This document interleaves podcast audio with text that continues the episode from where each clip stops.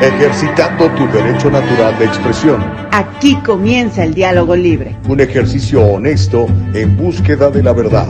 Comenzamos.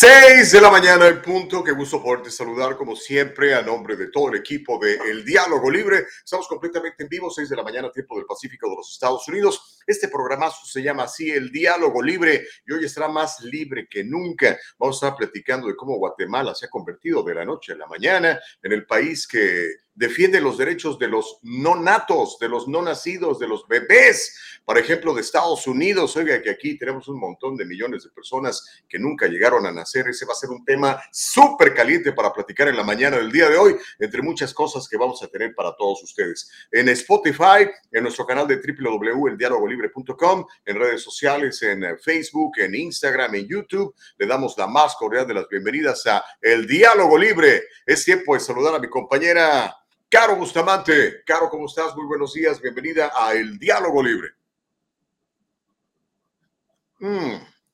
Ok, mientras se conecta mi querida Caro, pues le voy a anticipar algo de lo que Caro va a tener en la mañana del día de hoy, porque ya sabe, Caro es muy trabajadora y bueno, el día de hoy uh, me estaba preguntando la licenciada Bustamante del aborto. Efectivamente, ella va a tener toda esa información sobre el aborto y también de eh, matrimonio, la familia y el amante, un tema que el día de ayer se platicó y que obviamente ha causado muchísimo, muchísimo eh, pues desasosiego entre algunas partes, felicidad entre otros que están de acuerdo con todo esto, así que va a ser muy, muy, muy, muy interesante.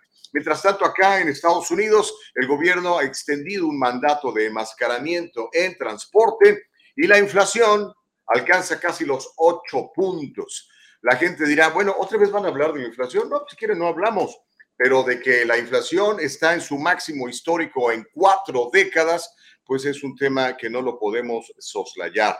Así, ¿Y por qué? Pues porque nos está afectando a todos, particularmente a las clases trabajadoras, que son las que más sufren cuando este, esta especie de, pues, de impuesto se genera, porque la inflación es como si fuera un impuesto, porque es dinero que usted le quitan, como la ve desde ahí. Pero bueno, en fin, uh, en un ratito más estaremos eh, en contacto con eh, Carlos Bustamante. Ya vio mi letrerito de ahí atrás, lo acabo de estrenar. No le pidas a tu país qué pueden hacer por ti, más bien pregúntate tú qué puedes hacer por tu país. Una de las legendarias frases de John F. Kennedy, John Fitzgerald Kennedy, aquel presidente demócrata, por cierto, que fuera asesinado y cuya información, cuya explicación pues todavía no conocemos acá en Estados Unidos y en ninguna parte del mundo más que pura especulación. ¿Quién lo mató? ¿Por qué lo mataron? No lo sabemos. Pero en fin, uh, en un instante nada más viene Caro Bustamante para platicar con nosotros. Mientras tanto, déjeme le doy la bienvenida a algunos que ya se conectaron, como Elba Payán, como Lucila Núñez, como Juliet Alaví, como Imelda Gallegos, como Danny Girl. Saludos para todos ustedes. Si se les parece bien, vamos entonces a comenzar con la frase del día. La frase del día eh, es de uno de estos uh, hombres que han impactado a todo el mundo. Mire, estos telefonitos que se llaman iPhones, pues es, viene de la, de la mente creativa del el fundador de esta empresa Apple, me refiero a Steve Jobs. Lastimosamente, pues ya ve, eh, perdió la vida, a pesar de que era un hombre muy próspero, con mucho dinero, con todos los médicos del mundo, pero aparentemente llegó su tiempo y se fue.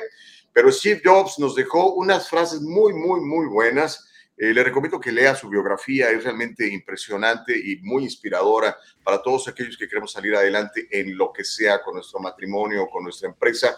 La frase del día de Steve Jobs dice, estoy convencido de que la mitad de lo que separa a los emprendedores exitosos de los no exitosos es pura perseverancia.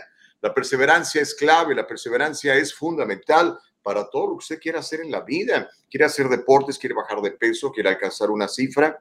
Hay que perseverar. El día de hoy a lo mejor no le salió, pero mañana inténtelo de nuevo de otra forma. Eso es algo que siempre vamos a privilegiar en el diálogo libre porque entendemos que estamos aquí para un propósito y un propósito grande. Estamos aquí no nada más para transitar por la vida, por lo menos ese es mi punto de vista, ¿verdad? Hay que empezar a diferente. Los nihilistas creen que están aquí para gozar y ser felices, nada más. Yo creo que el gozo y el ser feliz es una consecuencia de hacer las cosas bien y sobre todo de maximizar y potenciar nuestras habilidades dadas por Dios. Pero ese es otro punto de vista y será otro tema muy sabroso. A quien ya la estoy viendo y la estoy escuchando, espero que ya se pueda eh, integrar completamente el programa, es a, a Caro Bustamante. Fíjate que sí, la, la, estoy escuchando y la estoy viendo, mi querida productora, así que cuando nos la quieres presentar, sí, no, sí nos está escuchando, ¿verdad, Caro? Hola, Okay. hola. Ahí ¿me estás. escuchan? Estás Sí. perversamente bien, amiga. ¿Cómo estás? Bienvenida, buenos días. Súper, ¿cómo están? Muy buenos días. Ahora la tecnología me jugó chueco a mí, ¿tú crees? Mm, Aquí andamos. Siempre tiene que haber algo. Si no, esto no sería un programa en vivo. Señoras y señores, ¿cómo están? Muy buenos días. Qué gusto saludarles. Anda un poco apurada porque no, vaya, no, no se puede la conexión, porque saben que los temas que traemos vienen con todo y seguramente van a incomodar a más de uno, querido. Eh, no sé si ya diste tu teaser, Gus. Sí, ya, eh, pero de hecho aproveché para platicar lo que nos vas a estar contando sobre Guatemala, algo que ha llamado muchísimo la atención y es algo que probablemente muchos no esperábamos, la posición que está adoptando respecto del matrimonio entre personas del mismo sexo y también el asunto de, del aborto. Sí, pero fíjate que justamente en este tema Guatemala va a entrar en completa discusión, porque si bien el Congreso aprobó esta ley en contra del aborto, el presidente Alejandro Yamatei ayer, horas después de que se diera este, este pronunciamiento por parte del Congreso, dijo que si esa ley no la revierten y llega a su escritorio, él la vetará. Oh, oh. Vamos a estar platicando de esto y más. Además, Gustavo, a todos aquellos mexicanas y mexicanos que tienen su casa grande y su casa chica, su catedral y su capillita, les tengo noticias. En México, si ustedes eh, tienen esta situación, están casados pero también tienen una concubina, una amante, eh, pues la Suprema Corte de Justicia ya autorizó que la concubina, su amante, sí es merecedora de su herencia. Entonces, agárrense y pues de una vez yo creo que empiecen a desmantelar sus capillitas porque si no esto va a ser un mere que tenga el día que ustedes se mueran, su amante está respaldada por la ley en México y puede reclamar su herencia. Se los voy a contar también en un ratito más. Y ayer ya no les pudimos contar, Gustavo, que en Honduras detuvieron al ex jefe de Policía Nacional de Honduras en esta investigación que tiene Estados Unidos en contra del presidente, expresidente Juan Orlando Hernández, pues ahora también va con su ex jefe de la policía, quien ya cantó. Este señor no se detiene y dijo, si me agarran a mí, caemos todos. También Estados Unidos está peleando con Ecuador, Gustavo. 26 años después del- de, que eh, Abdalá Bucaram Ortiz fuera presidente de este país, Estados Unidos decidió que pues no es persona grata.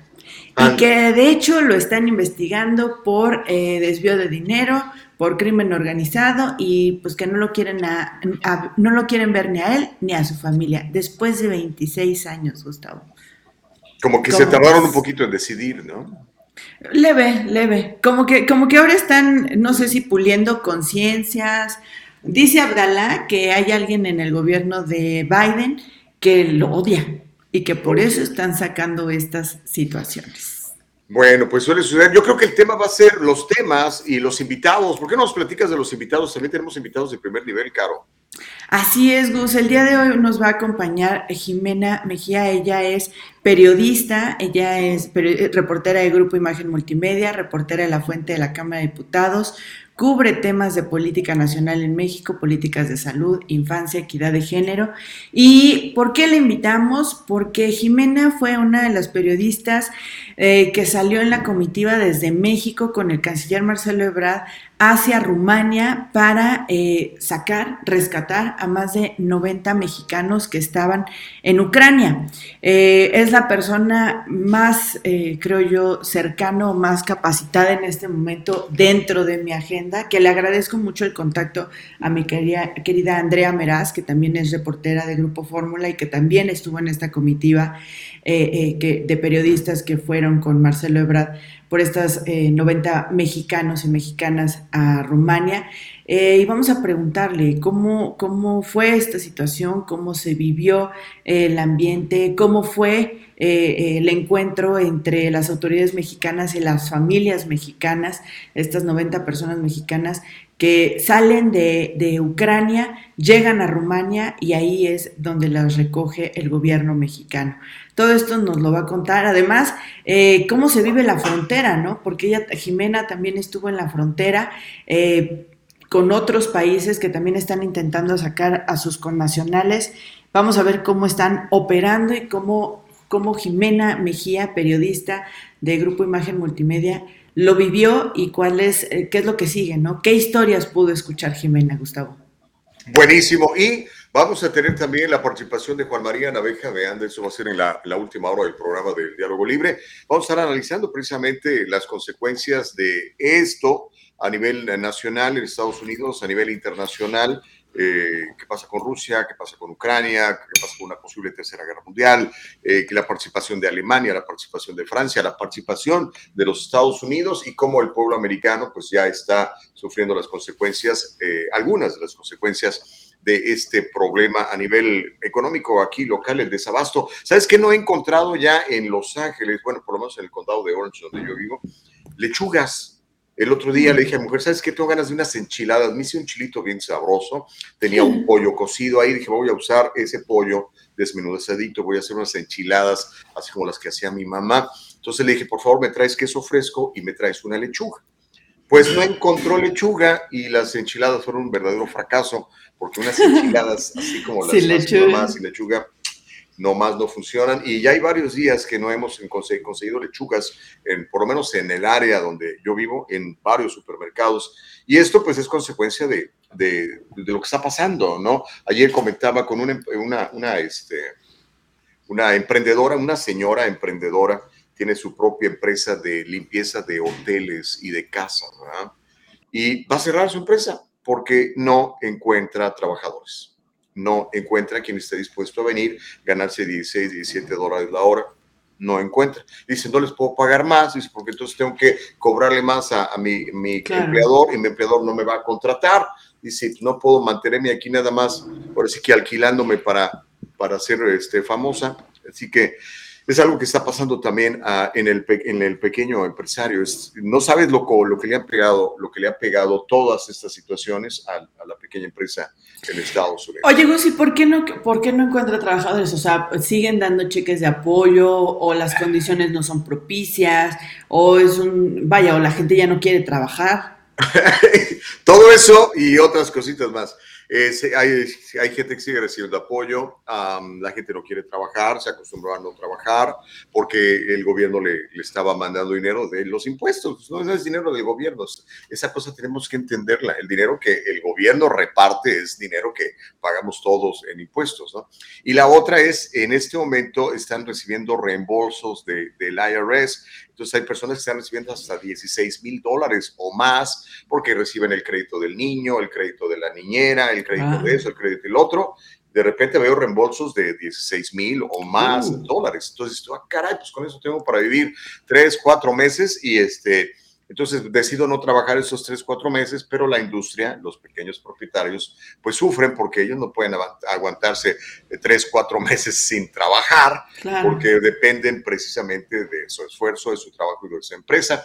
Pero pues, las autoridades no están viendo eso. Pareciera que quieren quebrar al pequeño para favorecer al grandote. Eso pareciera ser. Oye, ¿y quiénes son los que no quieren trabajar? O normalmente, comúnmente, ¿quiénes son las personas que realizan este tipo de trabajos?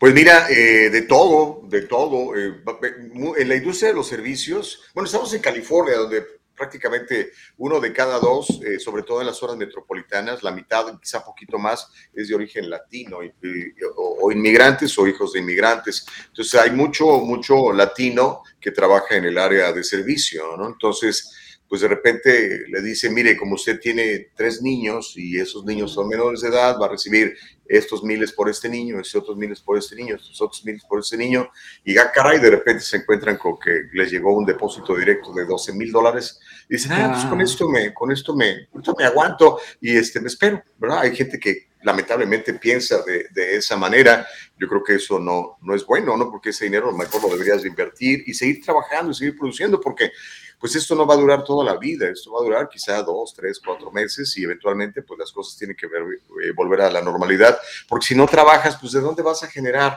El gobierno no te va a estar manteniendo indefinidamente porque, insisto, el gobierno no genera dinero, el, dinero, el, dinero viene de, los contribuyentes de, de todos, ¿no?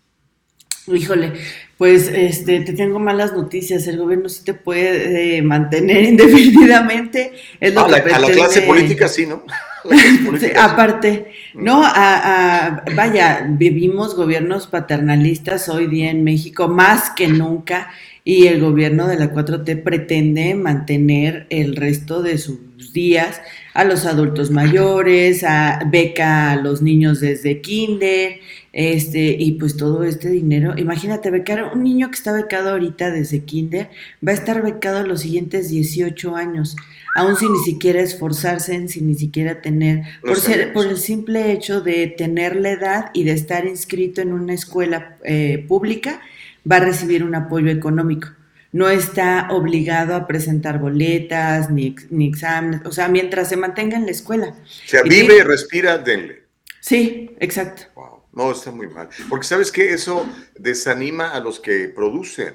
Y entonces dices tú, ¿para qué trabajo tanto si mi dinero se va a repartir en gente que a lo mejor no lo merece? Entonces, ¿sabes qué es lo que hace la gente? Se va, se va a otro lado. Por eso hay tanta fuga de talento en México, porque a los que deben de, en, este, en este nuevo eh, presupuesto de gasto del Estado mexicano le recortaron al, a la ciencia, le recortaron al deporte, les quitaron más de la mitad de su salario a los deportistas de alto rendimiento. A Donovan, ¿te acuerdas de Donovan que hablamos hace poco de patinador? Le recortaron su presupuesto de 30 mil pesos al mes a 10 mil, eh, eh, incluyendo ahí su, su, su, ¿cómo se llama? Su entrenamiento y demás. ¿No? Y con 10 mil pesos, pues es prácticamente nada, ¿no? Y con esto tiene que, tiene que vivir, tiene que ser un atleta de alto rendimiento. 10 mil pesos son 500, dólares, más o menos. 500 dólares, tiene que vivir con 500 dólares al mes, siendo un atleta de alto rendimiento. Y aparte tienes que dar buenos resultados, ¿no? Porque ah, si no es un fracaso, sí. Fíjate que en ese sentido, por lo menos acá en Estados Unidos se maneja distinto. Y este, si quieres, nada más platico rápido porque me interesa mucho lo que está pasando en Guatemala y el tema va a ser súper caliente. en Estados Unidos, eh, a través de las universidades, las universidades reclutan a los mejores talentos allá afuera para, para diferentes deportes. Te, cuento rápido. Mi hijo, por ejemplo, era muy hábil con el fútbol, lo vieron jugar en algún torneo y le ofrecieron una beca completa y se fue a Notre Dame.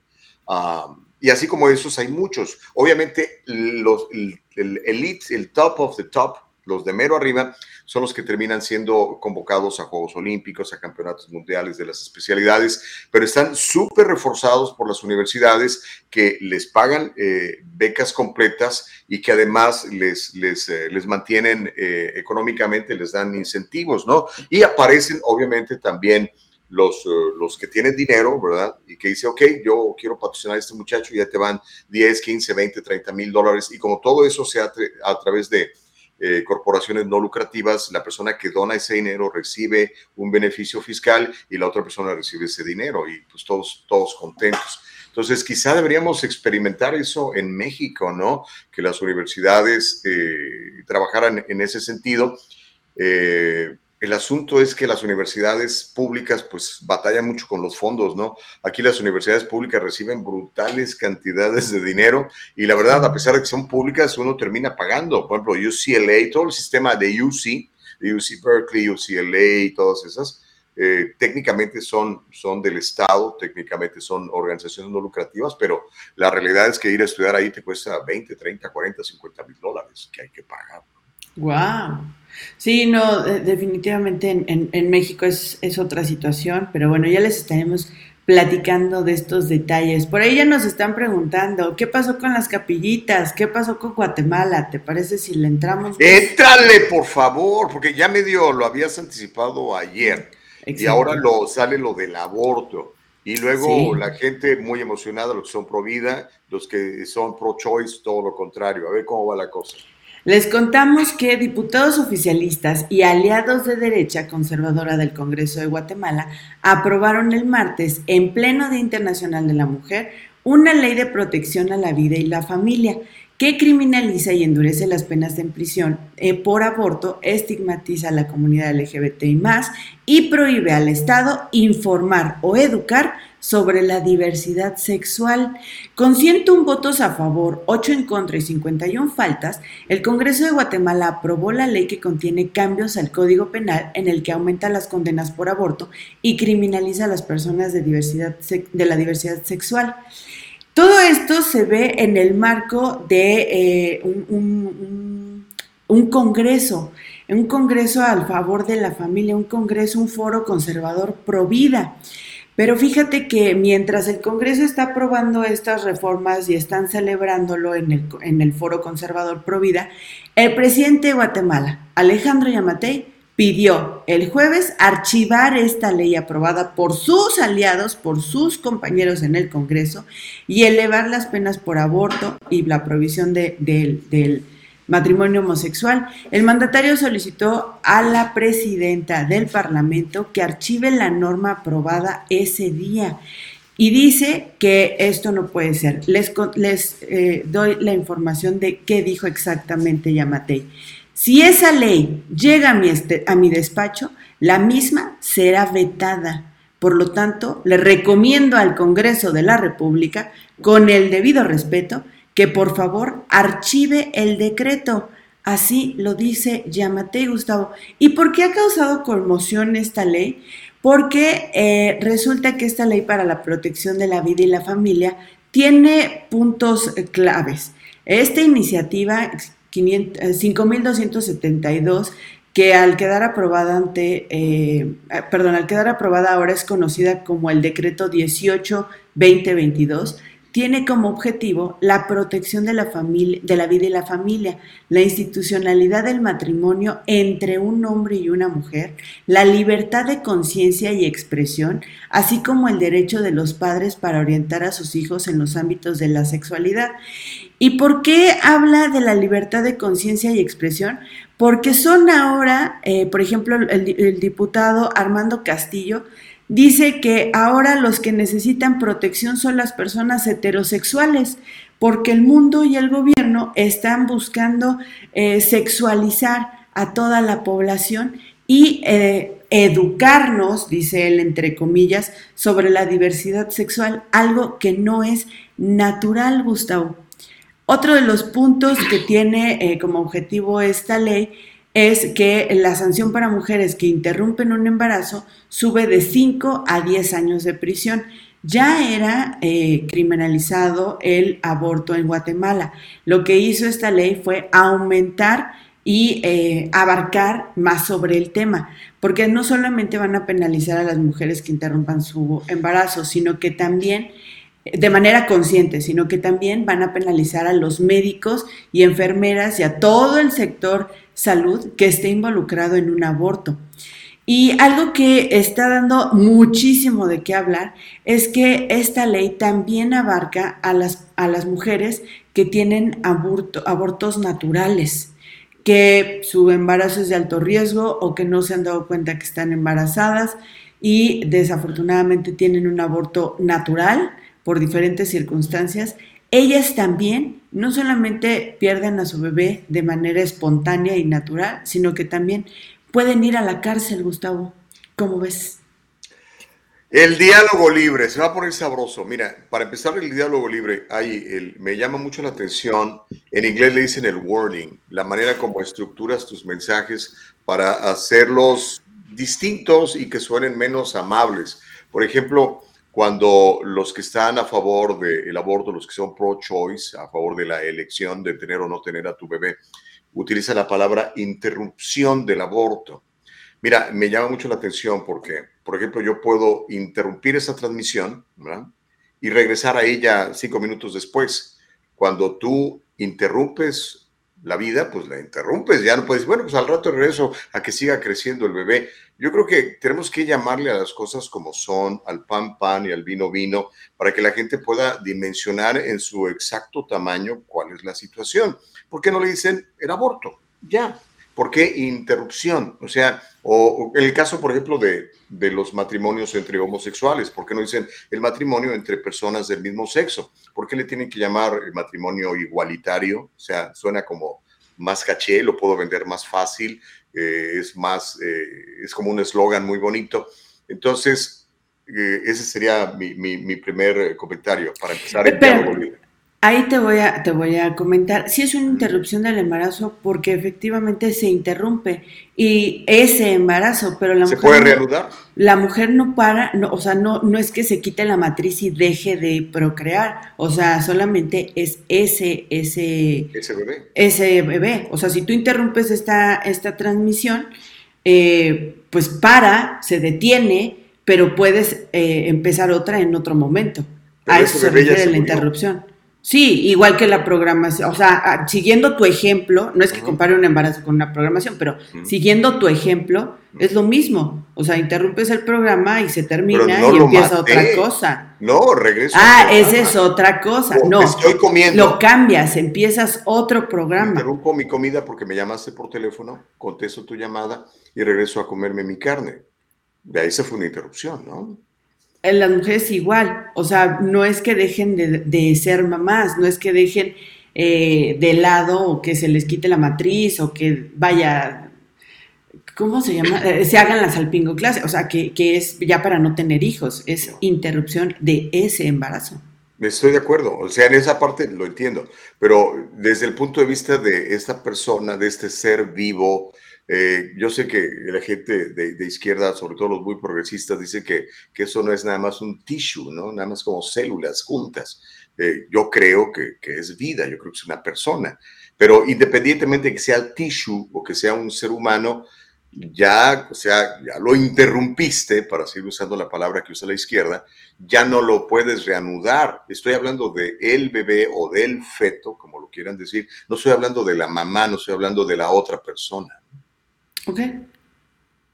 Pero bueno, este, entonces ya Yamatei dijo que él va a rechazar esa, esa, esa ley. Ahora, dijo, dijo por qué no, no está dispuesto a firmar esa decisión de su Congreso, que además son sus cuates, ¿no? Son correligionarios, ¿entiendes? Es, es su equipo, exacto, es efectivamente su equipo de trabajo, porque dice que esta ley eh, no va, no va con los derechos de la gente. Y sabes qué, en, bueno, hasta aquí la información.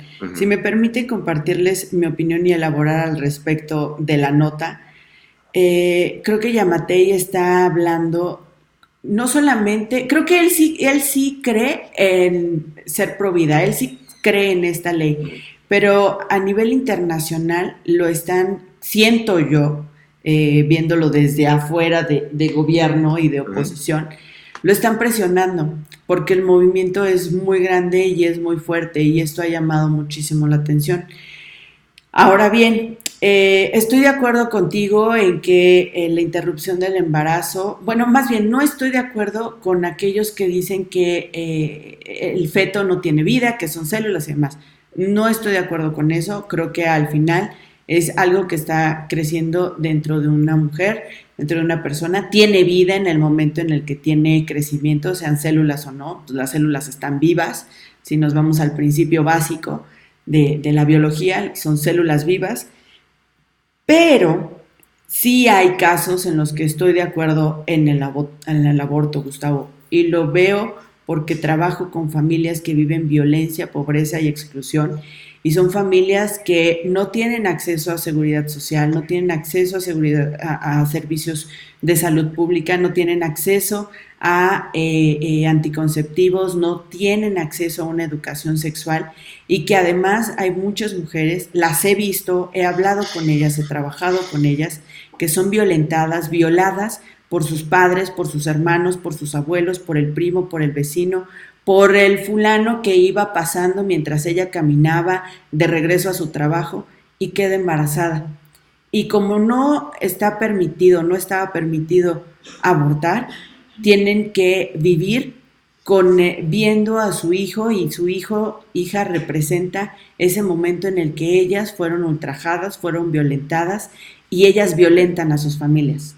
Entonces, eh, sí se prioriza la vida en, estos casos, ¿verdad? La, no quiero decir la derecha porque no, no quiero generalizar. Conozco a muchas personas de derecha que dicen, tienes razón, o sea, hay momentos, hay casos en los que el aborto sí debería ser una opción porque le cuesta al Estado, porque le cuesta a la familia, porque le cuesta a la comunidad en condiciones de violencia, porque son un reflejo de la sociedad. Sí, debería de.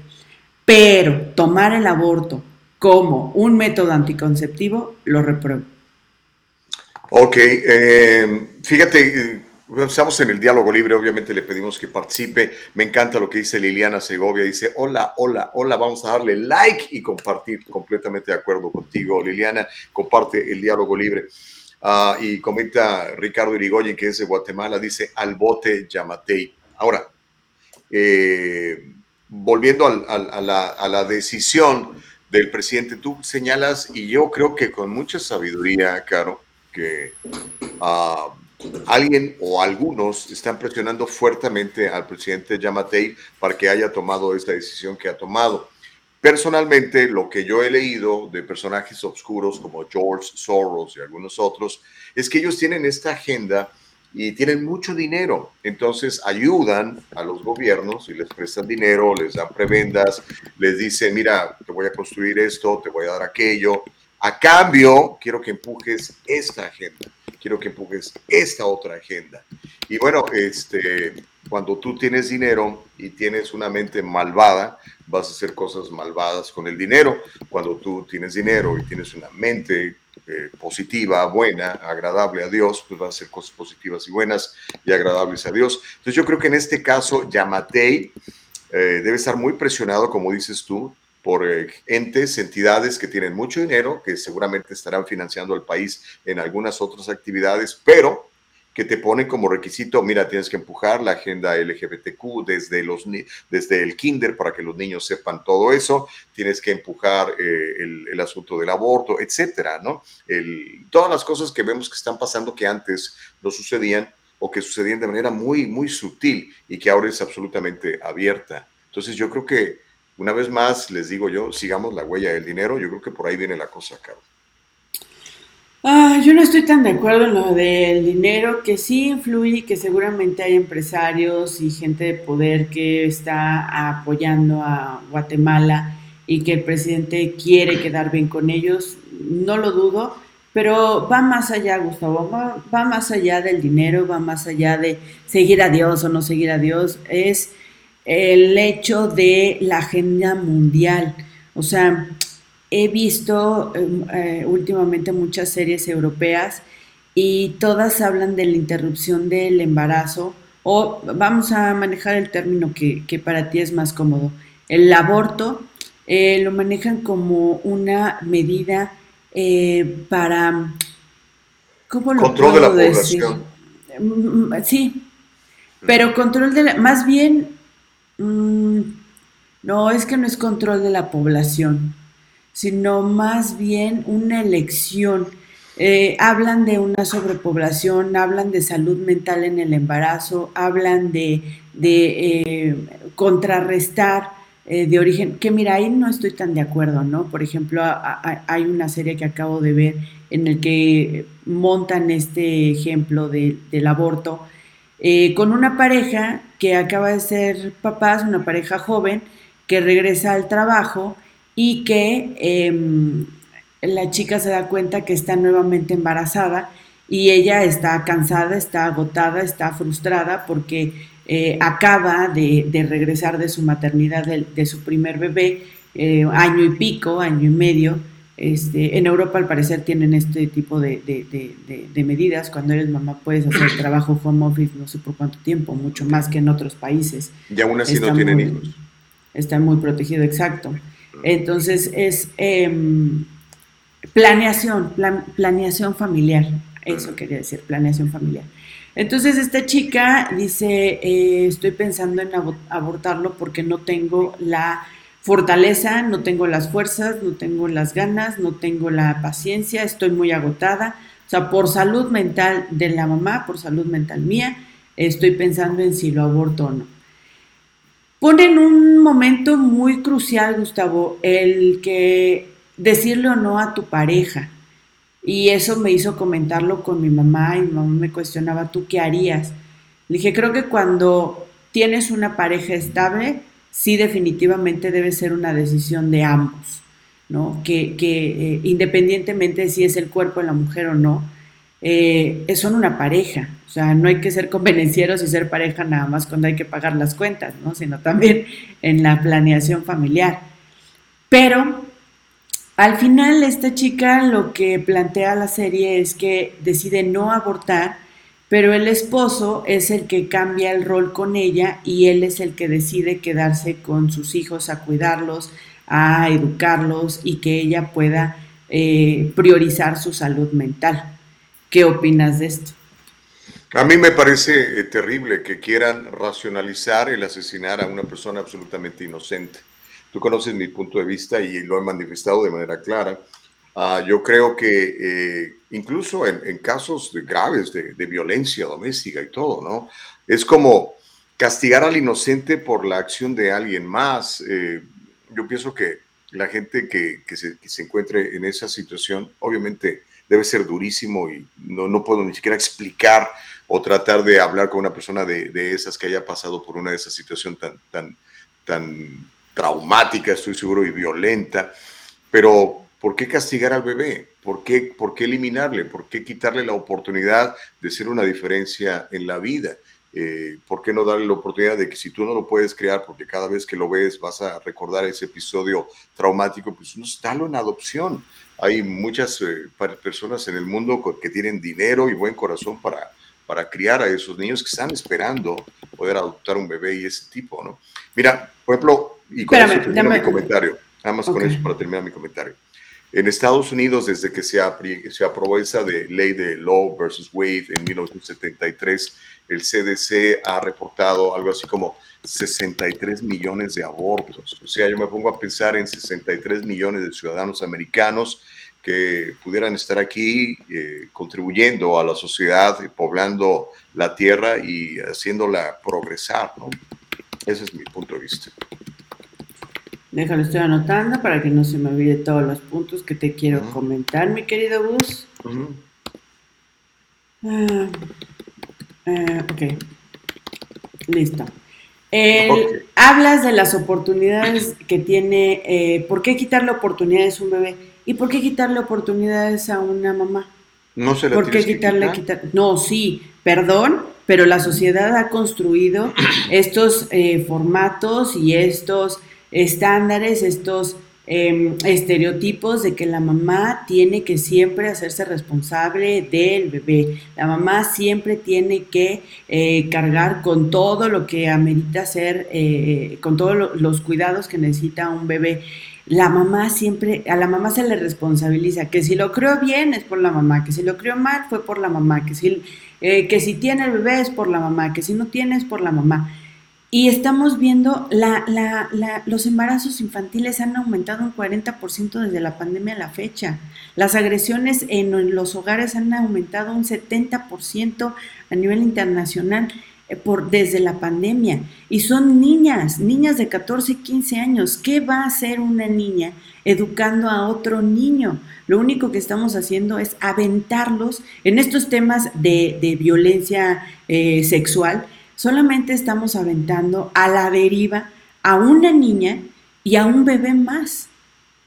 ¿Qué oportunidades? Tú me hablas de oportunidades de un bebé y qué oportunidades tiene la mamá. La mamá porque un desgraciado vino a, abusar de ella, de su, de su fragilidad, de su sexualidad. Ella tiene que eh, romper todos sus sueños, toda su estructura, todo su mundo y tiene que aguantarse y decir, pues ni modo, yo no terminé de criarme, pero pues ahora voy a criar a alguien más.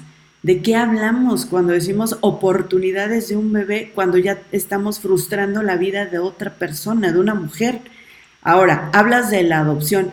La adopción es lo más complicado, es el trámite más complicado a nivel internacional, eh, evaluado por organismos internacionales de, poder realizar. Es complicadísimo hacer eh, eh, una adopción, no por nada, y no, desafortunadamente se presta esta situación de, de no, no facilitar estos trámites, se presta que haya tráfico de niños, de que se vayan a otros países, otros lugares. Es más, lo vemos aquí en México. Vete a la sierra, vete a Oaxaca, Chiapas, en la Sierra de Guerrero, Veracruz, te regalan a sus bebés porque ya no pueden mantenerlos, porque las, familias ya no, ya no hay manera de que puedan subsistir con más bebés, pero como no tienen acceso a la salud pública, como no tienen tampoco acceso a educación, eh, a información sexual, eh, a planeación familiar, tienen y tienen hijos con los hijos que Dios les quiso dar, pero pues tampoco tienen los recursos o en ese momento Dios no les dio tampoco los recursos para poderlos mantener. Y hay familias enteras que dicen, pues yo tengo los hijos que Dios me quiera dar, pero pues no los puedo mantener. ¿Qué hago? Prefiero que se los lleve alguien más y desafortunadamente ahí entran o tienen cabida las organizaciones de tráfico de menores. Desde un problema eh, sistemático del acceso a la educación, el acceso a la planeación familiar, el acceso a decidir, eh, no, no pueden. Y estamos fomentando muchos otros delitos que al final nos llevan a decir, hay que privilegiar la vida, pero la vida de quién? la vida del que todavía no llega a, esta, este planeta o la vida del que ya está aquí y que va a tener que subsidiar o tratar de resolver la vida de alguien más, Ahora, tú hablas de 33 millones de eh, ciudadanos estadounidenses que también pudieran ser muy buenos ciudadanos o también pudieran ser unas lacras y ser definitivamente personas que, debido a la violencia que pudieran, no generalizo, pero en su mayoría vemos que las personas que han este, que cometen delitos que están en la, en la cárcel, repito, no generalizo, pero en su mayoría son personas que han tenido problemas estructurales de familia, de, de, de valores desde la familia, desde su estructura fundamental, desde la manera en la que crecen, con quién crecen, dónde crecen. Eso también deberíamos de pensarlo. Es el diálogo libre, participe por favor. Le pedimos tres cosas, les pedimos que nos vea, que nos comente, es fundamental y que nos comparta. El tema del día de hoy empezamos, eh, pues ahora sí que con muchísimo, muchísima candela, porque en eh, Guatemala, pues ya escuchó usted, el Congreso aprobó una ley que endurece todavía más eh, las leyes en favor de la vida y contra el aborto. El presidente Yamatei tiene derecho de veto, ya dijo que va a vetar esa decisión.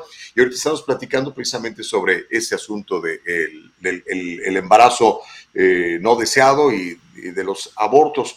Mira, yo voy a insistir en, lo mío, o sea, pueden elaborar todo lo que, lo que quieran, me parece muy bien y, son situaciones eh, terribles que tienen que vivir algunas personas. Eh, y yo creo que es un tema para, para días, porque podemos irlo diseccionando, ¿no? Por ejemplo, ¿por qué los jovencitos están tan, tan sexualizados ya hoy en día? Yo creo que es por ese tipo de información que están recibiendo, a veces del Estado, a veces de los amiguitos, a veces en los teléfonos celulares, qué sé yo, eh, pero muchas veces propiciado precisamente por una falta de una estructura familiar adecuada, correcta, ¿no? Ya la familia tradicional como la conocíamos, ahora somos la minoría, ¿no? Ahora ya es un papá y, hijo e, e, hijos, o una mamá e hijos, o dos papás, o dos mamás, o cosas así, ya no es el papá, la mamá, los hijos como creo yo, es lo, lo, ideal, por lo menos es lo que el diseño de Dios, si, si, si lees eh, la Biblia, yo sé que muchos no le, no le dan el valor que para mí tiene la palabra de Dios, pero ese es otro asunto.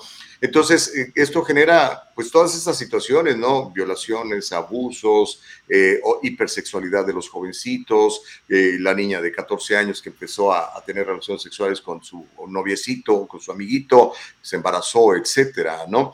Ah, obviamente tenemos que, procurar que no se den ese tipo de situaciones porque obviamente va a haber más complicación, no que no se pueda hacer, ¿no? Hay múltiples ejemplos de personas que eh, cuyos la, sociedad o los médicos le decían a la madre, ¿sabes qué? Abórtalo, no, no va a funcionar. recuerdo particularmente el caso de, este, de este gran cantante italiano, se me olvida su nombre, es un tremendo tenor ciego. Si, si, recuerdas el nombre, ah, me lo dices.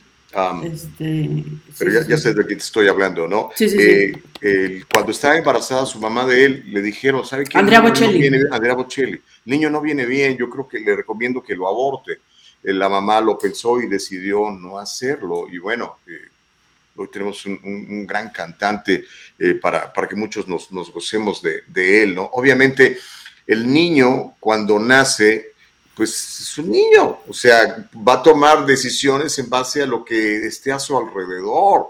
Y, y, ahorita que tú mencionabas lo de las cárceles, por ejemplo, es muy común que los varones que están en la cárcel hoy en día, por lo menos en el sistema penitenciario de Estados Unidos, y también son este, estadísticas a las cuales puedes acceder, eh, vienen de, familias que, se crearon sin un papá, sin una figura paterna. Eh, y yo pienso que el aborto, además, así irresponsables a los hombres, eh, porque dice, pues, abórtalo. Y, no se hacen responsables. Estamos teniendo eh, relaciones sexuales así, a lo, como a verdaderos animalitos, y eso trae todo este problema. Pero vuelvo al original. O sea, hay una persona inocente, ¿verdad? Que le vas a privar de la vida, o sea, lo vas a matar porque no le conviene a, la persona que lo va a tener, porque le va a alterar su vida desde cualquier punto de vista que tú quieras. Es terrible, está muy mal, no debió haber pasado en los casos extremos de, de los... Eh, de estos que, que, mencionas, que además yo creo que son la minoría por encima. Son la mayoría. ¿Tú crees que la mayoría de los abortos son Estructuralmente sí, son la mayoría porque la, muchachita fue violada, por su papá o por su primo. Sí, son la mayoría, estructuralmente son la mayoría. Aquí en Estados Unidos déjame decirte que no, se utiliza prácticamente como un estilo de vida, como una manera de control de la natalidad y eh, los centros como Planned Parenthood y otros, eh, ahora sí que empujan esto porque saben que genera muchísimo dinero. Otra vez vuelvo, eh, se comercia con, con estos fetos de manera bárbara, pero, pero a mí lo que más me, me, me duele, porque sí me duele mucho, es que le quites la vida a una persona inocente, ¿no? Yo puedo tener un encuentro a balazos contigo, ¿no? Y los dos en igualdad de circunstancias, pero en este caso es absolutamente indefenso y, y, y, es muy doloroso. Yo no me imagino qué puede sentir un bebé cuando está siendo extraído en pedacitos de, del útero de su madre, ¿no? Eh, pero, insisto, cada quien puede decidir lo que quiera y lo que sembremos vamos a cosechar. Yo creo que yo creo que no está bien. Siempre. Miren, en, Estados Unidos, bueno, es que Estados Unidos es un, la verdad es que creo que es un caso aparte, Estados Unidos y la Unión Europea. Eh, ahí están hablando de que es un control, no un control, sino es una opción para eh, la salud mental. Salud mental eh, no solamente, y también para la economía de las familias, ¿no? La situación no ha sido como muy próspera los últimos años, entonces han reforzado la oportunidad de, eh, o la opción, no la oportunidad, sino la opción del aborto eh, para las familias que no pueden, eh, vaya, que no tienen salud mental o que además no tienen los recursos para mantener a su familia. En Latinoamérica es diferente. En Latinoamérica muchos de los abortos, se estima que hay 300, 370 mil abortos em, en condiciones de alto riesgo tienen lugar cada año en América Latina y el Caribe, región en la cual también se observa eh, razones del aborto son entre eh, mujeres de entre 15 y 44 años en la América Latina y, el Caribe. Eh, son mujeres que han sido violentadas, que han sido violadas, que han sido también llevadas por, por organizaciones de trata han sido mujeres que además eh, en condiciones precarias. No, no son mujeres, las mujeres que están, eh, este, este dato que nos da la OMS, no son mujeres que tienen los niveles de acceso, que tienen la oportunidad de acceso a la educación o que tienen acceso a eh, servicios de salud pública y, privada y menos pública. Entonces, en América Latina y el Caribe sí es diferente la situación. Em, estoy de acuerdo contigo en el aspecto de que no debiera ser el aborto un, un método anticonceptivo, un método de planeación, de control natal. No, no debería ser, porque además no solamente estás eh, pues interrumpiendo el embarazo, eh, cometiendo un aborto, sino que también estás dañando tu propio cuerpo. O sea, en algún momento nos, nos, explicaron, yo sí aplaudo que haya educación sexual en las escuelas, eh, porque en, mi escuela nos lo dieron, en la secundaria nos lo dieron, y ver esa imagen que te describan exactamente cómo es un aborto es la cosa más dura, difícil que he visto en mi vida. O sea, el que lo describan cómo es, cómo rasgan el útero, con qué lo rasgan, cómo es que van saliendo los pedazos de, feto y de útero. O sea, es un daño que puede causar daño permanente en quien se lo hace. Entonces creo que no tenemos la educación, no, hemos, no nos hemos esforzado por educarnos, por informarnos realmente qué es un aborto y cómo es un aborto. Creo que ahí pudiera ser eh, gran diferencia, el educarnos.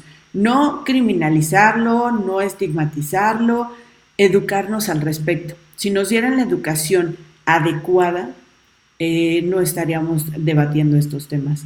Y las familias tendrían entonces argumentos claros, precisos, directos, concretos, para poder explicarle a sus hijos y que puedan ser adultos, como dice nuestro querido Raúl Serrano, ser adultos y poder decidir qué es lo que vamos a hacer. ¿no? Pues ahí está, vamos a ver en qué termina todo eso. Recuerda que es el diálogo libre, a final de cuentas aquí privilegiamos el diálogo libre. Si te parece, mi querida Caro, se nos está acabando la primera hora, ir leyendo algunos de los comentarios, que hay muchos de parte de la, de la comunidad del diálogo libre. Y ya sabe, por favor, recuerde que si este programa no lo puede escuchar en vivo, más tarde nos puede encontrar en Spotify como El Diálogo Libre o en nuestro canal de YouTube como El Diálogo Libre y en, Facebook también como El Diálogo Libre, además de la página de internet que es www.eldialogolibre.com, mi querida Carmen. Sí, fíjate que antes de ir a los comentarios, Gus, te parece si comentamos algo que me está compartiendo la productora Nicole Castillo. Dice, cada año se provocan cerca de 73 millones de abortos en todo el mundo. Wow el 61% de los embarazos no deseados y en conjunto el 29% del total de embarazos se interrumpen voluntariamente. La atención integral para el aborto es una de las intervenciones esenciales de la atención de salud, eh, incluidas en la lista publicada por la OMS en 2020. El aborto, ya sea farmacológico o quirúrgico, es una intervención sencilla que puede practicar una amplia gama de trabajadores de la salud durante las 12 primeras semanas de gestación. La embarazada puede abortar en su domicilio o sin necesidad de acudir a un establecimiento de salud, al menos durante parte del proceso. Sin embargo, para ello sea posible, eh, para que ello sea posible, se debe proporcionar información precisa, medicamentos de calidad y el apoyo de un profesional de salud cualificado, en el caso que la gestante lo necesite o lo solicite durante el proceso. Al fin de la atención para el aborto sea integral debe incluir la prestación de información, la práctica del aborto y la atención posterior a este, abarcando la asistencia en caso de aborto espontáneo o retenido, aborto provocado, es decir, la interrupción voluntaria del embarazo por medios farmacológicos o quirúrgicos, aborto incompleto o la muerte fetal intraordinaria. En esta, eh, bueno, nos comparte una, información. Eh, en un momento más se las pongo en los comentarios. O Nico, si nos haces favor de ponernos eh, la dirección, la página de donde nos compartes esta información.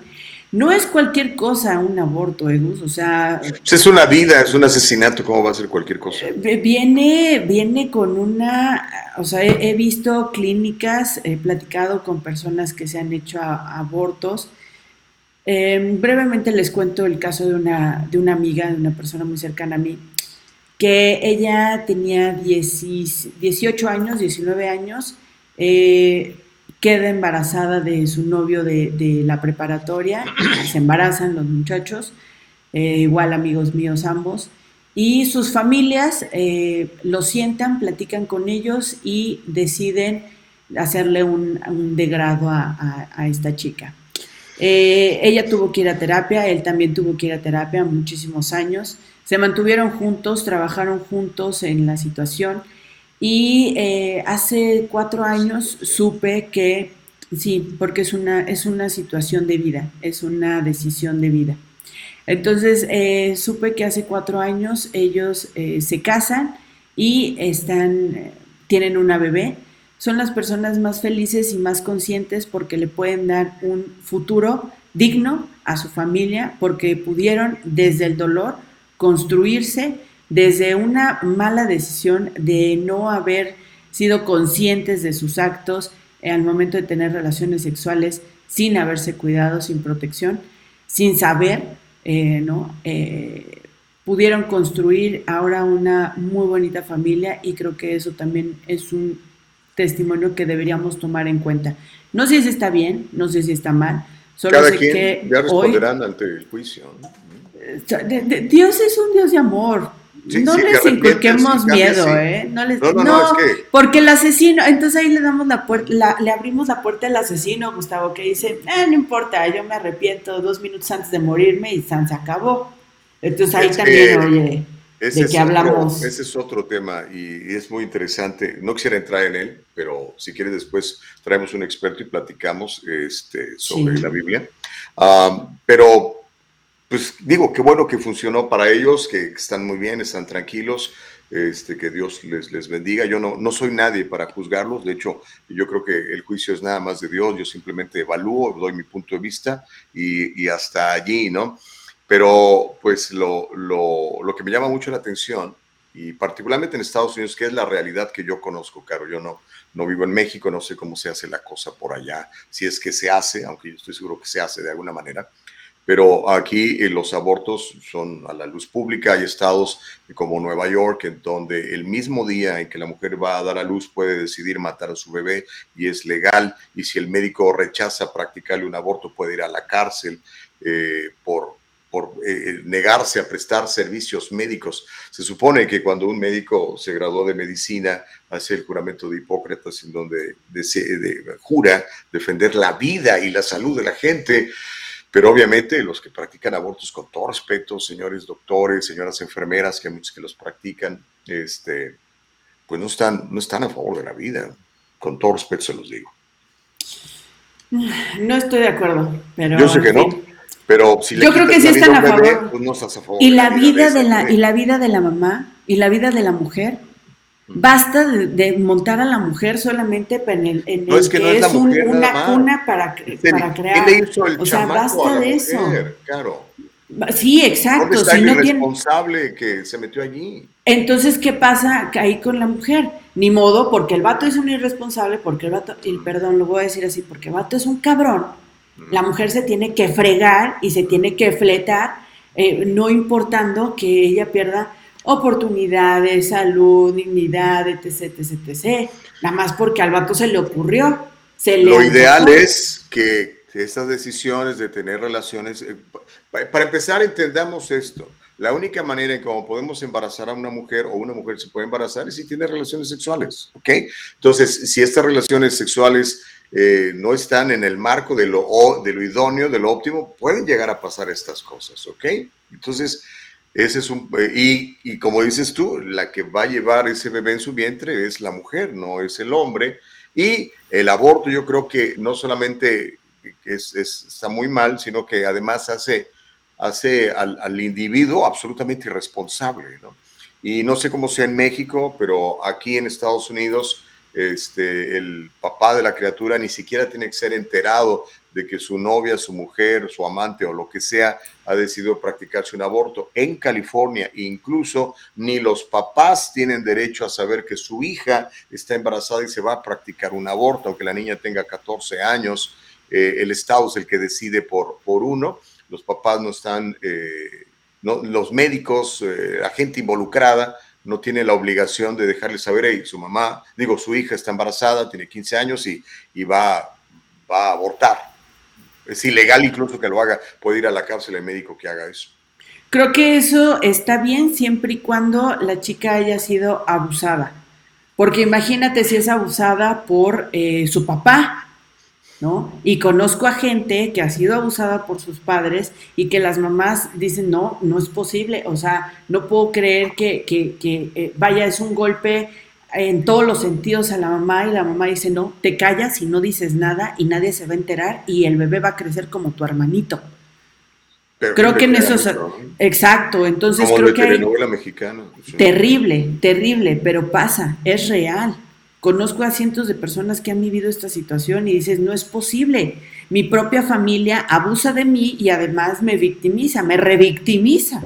¿no? Entonces, no es posible. Estoy de acuerdo contigo en que el aborto como un método anticonceptivo, como un método de, planeación familiar, no debiera ser, pero sí como un método de un poco resarcir daños en cuanto a violaciones y abusos sexuales, sí. Y, principalmente de la familia, sí. Oye, ahorita en pandemia, Gustavo, vimos un aumento en, en los casos de abuso sexual dentro de las casas. O sea, el agresor está en tu casa. Claro. Y aparte, aquí en California le das alcohol y le das marihuana, porque todos esos estuvieron abiertos, todos los espejos de marihuana fueron declarados esenciales y las licorerías esenciales, y a todo esto, pues súmale el encierro y que el tipo ya era violento. Sí, se vio, se vio un aumento brutal en casos de, violencia intrafamiliar eh, y de suicidios, no tienes idea la cantidad de muchachos y de gente en general, pero particularmente jóvenes, que se han quitado la vida durante la pandemia. Así es. ¿Te parece si eh, nuestro... ¿A qué hora viene nuestra invitada, eh? Porque ya son las 7, ¿eh? Sí, ya no creo que tarde. no hemos leído nada de... de sí, oye, comentario. la gente se va a enojar con nosotros. Vamos, eh, ¿dónde está? Sobre el tema. Dice Benjamín Sánchez. Ay, se me fue Benjamín, espérame. Eh, es una tontería, hay tantos métodos anticonceptivos gratis y aún así se embarazan para matar al bebé. No es como que sea un deporte también, ¿eh, Benjamín? O sea, no, no inventes, no es un deporte, es como, uy, qué placer, vamos a abortar. Es un negocio, es un gran negocio. Sí, es un negocio, pero no, vaya, si no tenemos esa educación, si no tenemos, si no sabemos, yo a mis 33 años no sabía que el seguro médico en México me daba anticonceptivos gratis. Yo no lo sabía, porque no me había acercado a preguntar, y si tú no te acercas a preguntar, no, no te dan. ¿no? yo no lo sabía y tengo 33 años. José García, buenos días, eh, Gustavo Caro, vamos a calentar el mes de chocolate. Según esta propuesta de ley, va a castigar a las mujeres que se practiquen un aborto, a el personal médico em, que faciliten el aborto, inclusive si es un aborto no planeado. ¿En qué momento se le da la responsabilidad al padre? ¿Cómo se le va a castigar al hombre que embarazó a la mujer según esta propuesta? No lo hay. Es, no lo hay. es solamente criminalizar a la mujer, pero en ningún momento ven la opción de responsabilizar al hombre. Ahora, hay padres que quieren que su novia, su amante o su mujer tenga el bebé y no tienen poder de decisión sobre ella, porque dice, ahí sí la mujer dice, es mi cuerpo, es mi territorio, entonces yo decido si lo aborto o no lo aborto, es, es unilateral eso, por lo menos aquí en Estados Unidos. Exacto. Eh, dice Ernie Palacios, si quieres tener un bebé, si, si, quieres tener bebés, no hagan cosas que producen bebés. Otra, existen métodos anticonceptivos y si eres adulto, toma decisiones como adulto. ¿Sabes qué? El problema, y te lo repito mi querido Ernie, es que las mujeres que están decidiendo abortar, en su mayoría son menores de edad, a partir de los 15 años. Eso en México, ¿no? No, en América Latina y el Caribe. Entonces, eh, eh, dices, ¿en qué, ¿en qué momento van a tener ellas acceso? Si yo, yo me pongo, me pongo en sus zapatos, y yo de 33 años, que apenas me aseguré el seguro social por, mi, por medio de mi trabajo, yo no sabía que tenía acceso a estos anticonceptivos de manera gratuita. Una niña de 15 años que no tiene acceso al seguro médico, porque no lo hay, porque no, no es una costumbre como en Estados Unidos aquí el seguro médico privado y ellos no, los menores de edad no tienen seguro médico. A partir de esta administración no hay seguro médico. Eh, era el INSABI, pues se desapareció el, seguro popular que los podía proteger. Si no tienen un familiar que esté trabajando, no pueden estar afiliados al seguro médico. ¿Cómo crees que vas a ver si hay o no una Ahora, claro. Anticonceptivo para ellos. ¿Qué tiene que hacer una niña de 15 años teniendo relaciones sexuales? Abuso, Gustavo. Ah. La mayoría de las personas son abusadas, la mayoría de las personas, no todos, pero la mayoría de las personas que les en América Latina y el Caribe que están a favor del aborto son personas que han vivido una violación. No es porque vayan, eh, vaya, también no tienen la información, eh, aunque no hayan sido abusadas, no tienen la información, pero son personas en su mayoría que han sido abusadas. Hay, una estadística, no es mía, es del expresidente Ronald Reagan, y él decía, el 100% de los que están a favor del aborto es porque ya nacieron. El 100% de los que están a favor, sí, bueno. Gaby Ramírez, por eso Gustavo dio la opción de dar a adoptar, no necesariamente que la niña lo tenga para ella. Aquí no es complicado darlo en adopción. Eh, aquí, si no quieres al bebé, hasta lo puedes dejar en bomberos. Sí, y luego, ¿qué pasa con esos niños? Están institucionalizados y son niños que migran, son niños violentos, son niños que no tienen una estructura. Mejor matemos hombre, más rápido. Eh, no, fíjate que suena muy cruel, pero al final, Gustavo, te das cuenta en las cárceles, te das cuenta, cuenta en los foster care, te das cuenta en todas estas eh, organizaciones institucionalizadas que no le están dando realmente un hogar a esta persona y que al final se vuelven desafortunadamente y tristemente un, eh, deja tú un gasto, deja tú un gasto em, al, al, al dame un segundo porque ya limitada nos está diciendo que tiene complicaciones para conectarse. Nico, si pudieras ayudarle porfa a conectarse a Jimena. Em, eh, al, final te das cuenta de que no les estamos dando una ayuda y se vuelven un gasto en seguridad, un gasto en sector público, un gasto en, eh, vaya, en general para la comunidad, Gustavo. Caro, nunca me vas a poder convencer de que quitarle la vida no a un quiero convencerte. inocente es correcto, aunque me traigas todas las estadísticas económicas. No tenemos derecho a matar a un ser vivo, no lo tenemos. Si un perro tiene derechos, si un gato tiene derechos, por, un árbol tiene derechos, ¿por qué vamos a quitarle la vida a un bebé inocente? Inocente. No se puede justificar de ninguna manera. No te quiero convencer, no busco convencer absolutamente a nadie, solamente abrir nuestra mente y decir, ok, ¿qué podemos hacer para mejorar nuestra sociedad? Y... Pues no tengamos relaciones sexuales sin estar casados, por ejemplo, por el riesgo de embarazar a alguien. Yo sé que es muy difícil, dice, no, pues ¿cómo? Ah, bueno, entonces prepárese, le tengo noticias. Cuando usted tiene relaciones sexuales, es muy probable o poquito probable o mínimamente probable que usted se embarace. Este, no estoy de acuerdo tampoco en lo de casarse, no, no, esto es nada más lo pone el humano, pero bueno, está bien. Sin problemas. Gus, tenemos ya a nuestra es bueno invitada. Que un bebé tenga papá y mamá. ¿Por qué le vamos a privar esa, ese? No necesariamente, no es obligatorio. Sí tienen derecho a una familia, tienen derecho a una familia, pero no necesariamente a ser mamá y papá. Gus. Oye, lo moderno, contra lo tradicional. Y ya tenemos aquí a nuestra invitada Jimena Mejía. ¿Cómo estás, Jimena? Hola, Caro, muy buenos días. Un gusto estar con ustedes, con su auditorio, para poder platicar pues de esta primera cobertura que, hizo México para el rescate del primer grupo de mexicanos que quedó atrapado en medio de esta guerra entre Ucrania y Rusia. Jimena es reportera del Grupo Imagen Multimedia, reporta de la fuente de la Cámara de Diputados, cubre temas de política nacional en México, política de salud, infancia y equidad de género. Jimena, ¿cómo fue esta experiencia? Eh, ¿Viajaste dentro de la comitiva? que fue por eh, los connacionales, si no mal recuerdo, a, Rumania, ¿estoy en lo correcto? Exactamente, sí, claro. Pues mira, eh, fue un viaje que fue organizado por la Cancillería y por la Sedena, por los anuncios que hizo el presidente Andrés Manuel López Obrador, pues de ir por los connacionales que están atrapados en este conflicto. Fue la semana pasada. Eh, invitaron a algunos medios de comunicación pues para dar, dar fe, atestiguar de toda esta, este ejercicio, de este operativo de rescate de los mexicanos.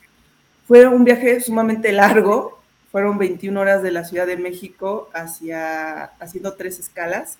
Primero dos en Canadá, en bases militares, y después en Irlanda para después llegar a, Bucarest. Y a partir de ahí, pues trasladarnos con el personal de la Cancillería hacia la, hacia la frontera de Siret. Pero antes hicimos una, una escala en Sushava, o ahí en casi, casi la frontera de Rumania con, con este, Ucrania, donde estaba el primer grupo de mexicanos, 26 mexicanos y mexicanas, quienes lograron salir con la ayuda de Cancillería, también con sus, propias, eh, con sus propios recursos de este conflicto armado. Eh, pues si tú me preguntas cómo fue, pues fue una experiencia profesional muy gratificante, muy, muy fuerte en el sentido de estos trayectos muy largos. De manera personal, pues muy revelador el poder conocer las historias de la gente que se tiene que trasladar de un conflicto bélico que realmente no tiene nada que ver. El hecho de tener que salir de tu vida, yo lo puse en perspectiva hacia mí, de decir, imagínate que un día estás en tu casa y empieza a bombardear a alguien y te tienes que salir y correr y, dejar a mucha gente atrás, ¿no? Eso fue lo que más, más me, impactó de, de, este conflicto, ¿no? Las historias humanas. Gustavo. Ok, uh, Jimena, muchas gracias porque nos acompañas, porque nos das un buen rato de tu vida para que nos expliques eh, lo que tú viviste. Si pudieras eh, eh, ilustrarnos un poquito, ¿qué fue lo que encontraste allá? ¿Hay realmente una coincidencia entre lo que nos manejan los medios de comunicación, CNN, MSNBC, Fox, todo eso, y las otras cadenas latinas, con lo que verdaderamente está pasando? ¿Es, es real este este, esta invasión? ¿La gente está realmente muriendo como nos lo dicen? ¿O, qué, es lo que pudiste ver? Mira, Gustavo, yo pienso que la guerra eh, solamente se puede explicar del lado de los perdedores y los ganadores, quienes están sufriendo, quienes están ganando. A nosotros nos tocó ver la parte del sufrimiento por parte de Ucrania. Quizás es la visión del occidente, pero desde mi perspectiva, lo que yo pude ver de los ucranianos, de las ucranianas más bien, y de los mexicanos. Ellos pues comentan que Rusia está siendo cruel con ellos, que está siendo eh, inhumano en el sentido de bombardear civiles, algo que nos comentaban mucho los mexicanos y me llamó mucho la atención porque decían no hagan caso a la propaganda rusa, en este sentido de que decían no están atacando civiles, no están bombardeando edificios, ¿no? Como lo que sacan estas grandes cadenas que tú mencionas de Occidente. No, pues sí, ellos decían sí, porque yo me tuve que esconder en búnkers, yo tuve que dejar mi departamento o mi casa, yo tuve que esconderme en las estaciones del metro, porque sí había bombardeos. Hubo una histeria colectiva en las estaciones del metro, ellos decían que se aventaban los ucranianos, la gente por el resguardo, eh, hubo una histeria en el sentido de que se peleaban hasta por los conectores de electricidad. Un mexicano nos contó uno que era músico, que le tocó que le apuntaran un policía para que quitara su, celular porque había tanta gente que quería conectarse, que era una escena que no puedes imaginar en tu vida normal, ¿no? Sin un conflicto bélico, sin un conflicto armado. Que te apunten para quitar tu conector o tener que correr, ver que la gente pues se amazapaba, por decirlo así, en, las estaciones del metro. No lo quiso decir claramente porque no tenía la constancia, pero para él ha habido hasta muertos dentro de toda esta, este este deseo de refugiarse en, los, en, las estaciones del metro, hasta aplastados, por decirlo así, ¿no? Entonces, mi perspectiva no la puedo decir porque yo no hablé con gente de Rusia, no sé cómo, cómo vivan la guerra en sí, pero la gente que está huyendo por la frontera de Rumania consideran que están siendo violados sus derechos humanos, que están perdiendo un patrimonio y más allá a personas que quieren. Por el lado de los mexicanos decían, es que yo también estoy perdiendo a mis amigos ucranianos porque se están quedando acá. Claro. ¿no?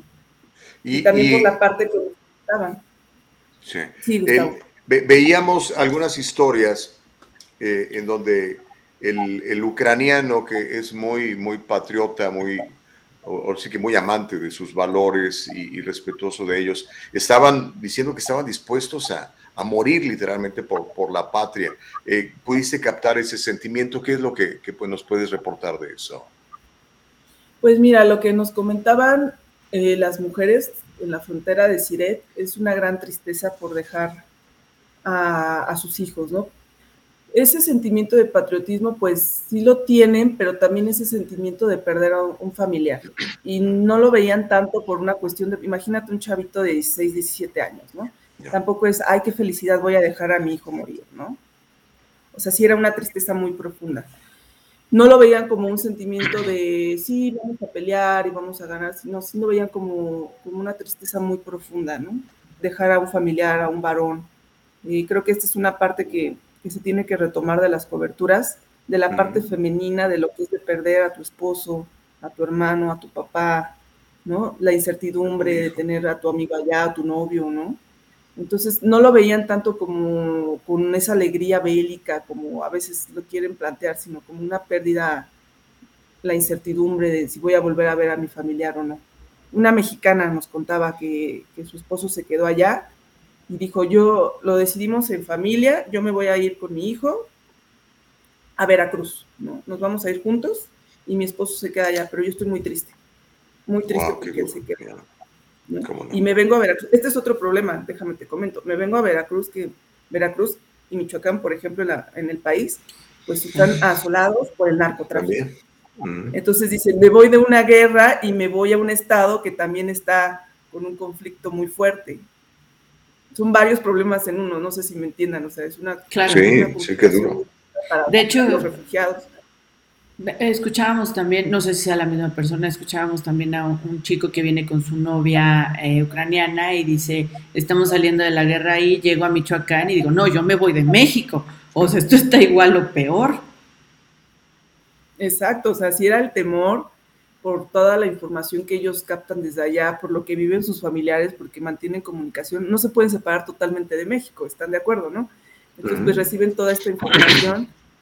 Dicen, híjoles, pues me vengo acá a Veracruz, donde hay un montón de secuestros, donde hay cuotas de territorio, ¿no? O sea, no nos tocó un Zacatecano, ¿no? Porque también allá la situación está tremenda. O sea, de verdad hay un montón de desplazados. Estamos viendo hacia Ucrania, pero en México, en Zacatecas, hay comunidades desplazadas. No, hay policías ya en Zacatecas. Pues no. ¿Cómo? No hay policías ya en Zacatecas. el tema de la el tema de la inseguridad también para ellos es difícil. Y es todo este aspecto que engloba el desplazamiento forzado de, ahora nos toca a nosotros, ¿no? A los mexicanos. Pero allá en los campamentos eh, de la frontera donde están las ucranianas, la mayoría mujeres, también es súper triste porque dice, ¿a dónde me voy? ¿No? ¿A dónde, me muevo? Estoy nada más esperando que se mitigue un poco el conflicto entre, entre Rusia o que le bajen un poquito, ¿no? Esperando también los corredores humanitarios.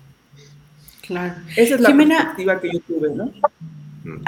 ¿Encontraron más países que fueran a, a, rescatar o que fueran a darle asilo a sus connacionales? ¿O México fue, el, fue de los pocos que lo hizo? Pues la verdad es que solamente vimos eh, el apoyo de, México, no dudo que haya más, pero puedo comentarles el caso particular en el hotel donde estuve un rato hospedada en Bucarest. Eh, había muchísima gente de China, China, muchos chinos esperando la ayuda de, su país y todavía no, no, había una atención gubernamental para trasladarlos, por ejemplo, ¿no? Y decían, pues esperamos que en un mes, en un mes puedan venir por nosotros. Ya. Wow, qué duro.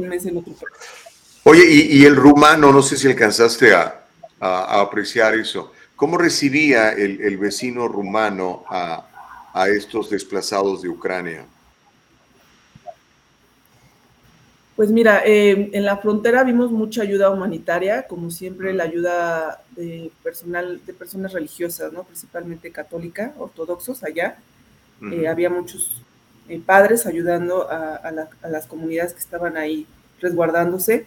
Nos comentaba el embajador de México en Rumania, Guillermo Ordórica, que era sorprendente toda la ayuda humana que había, porque iban familias y gente a entregar comida, apoyos, pláticas religiosas, ¿no? Lo que te comentaba.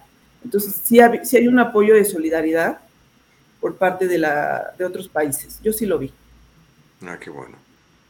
Jimena, hay una noticia que está circulando de que hay cerca de 22 mil em, voluntarios que quieren irse a la guerra a Ucrania, a, apoyar al ejército ucraniano.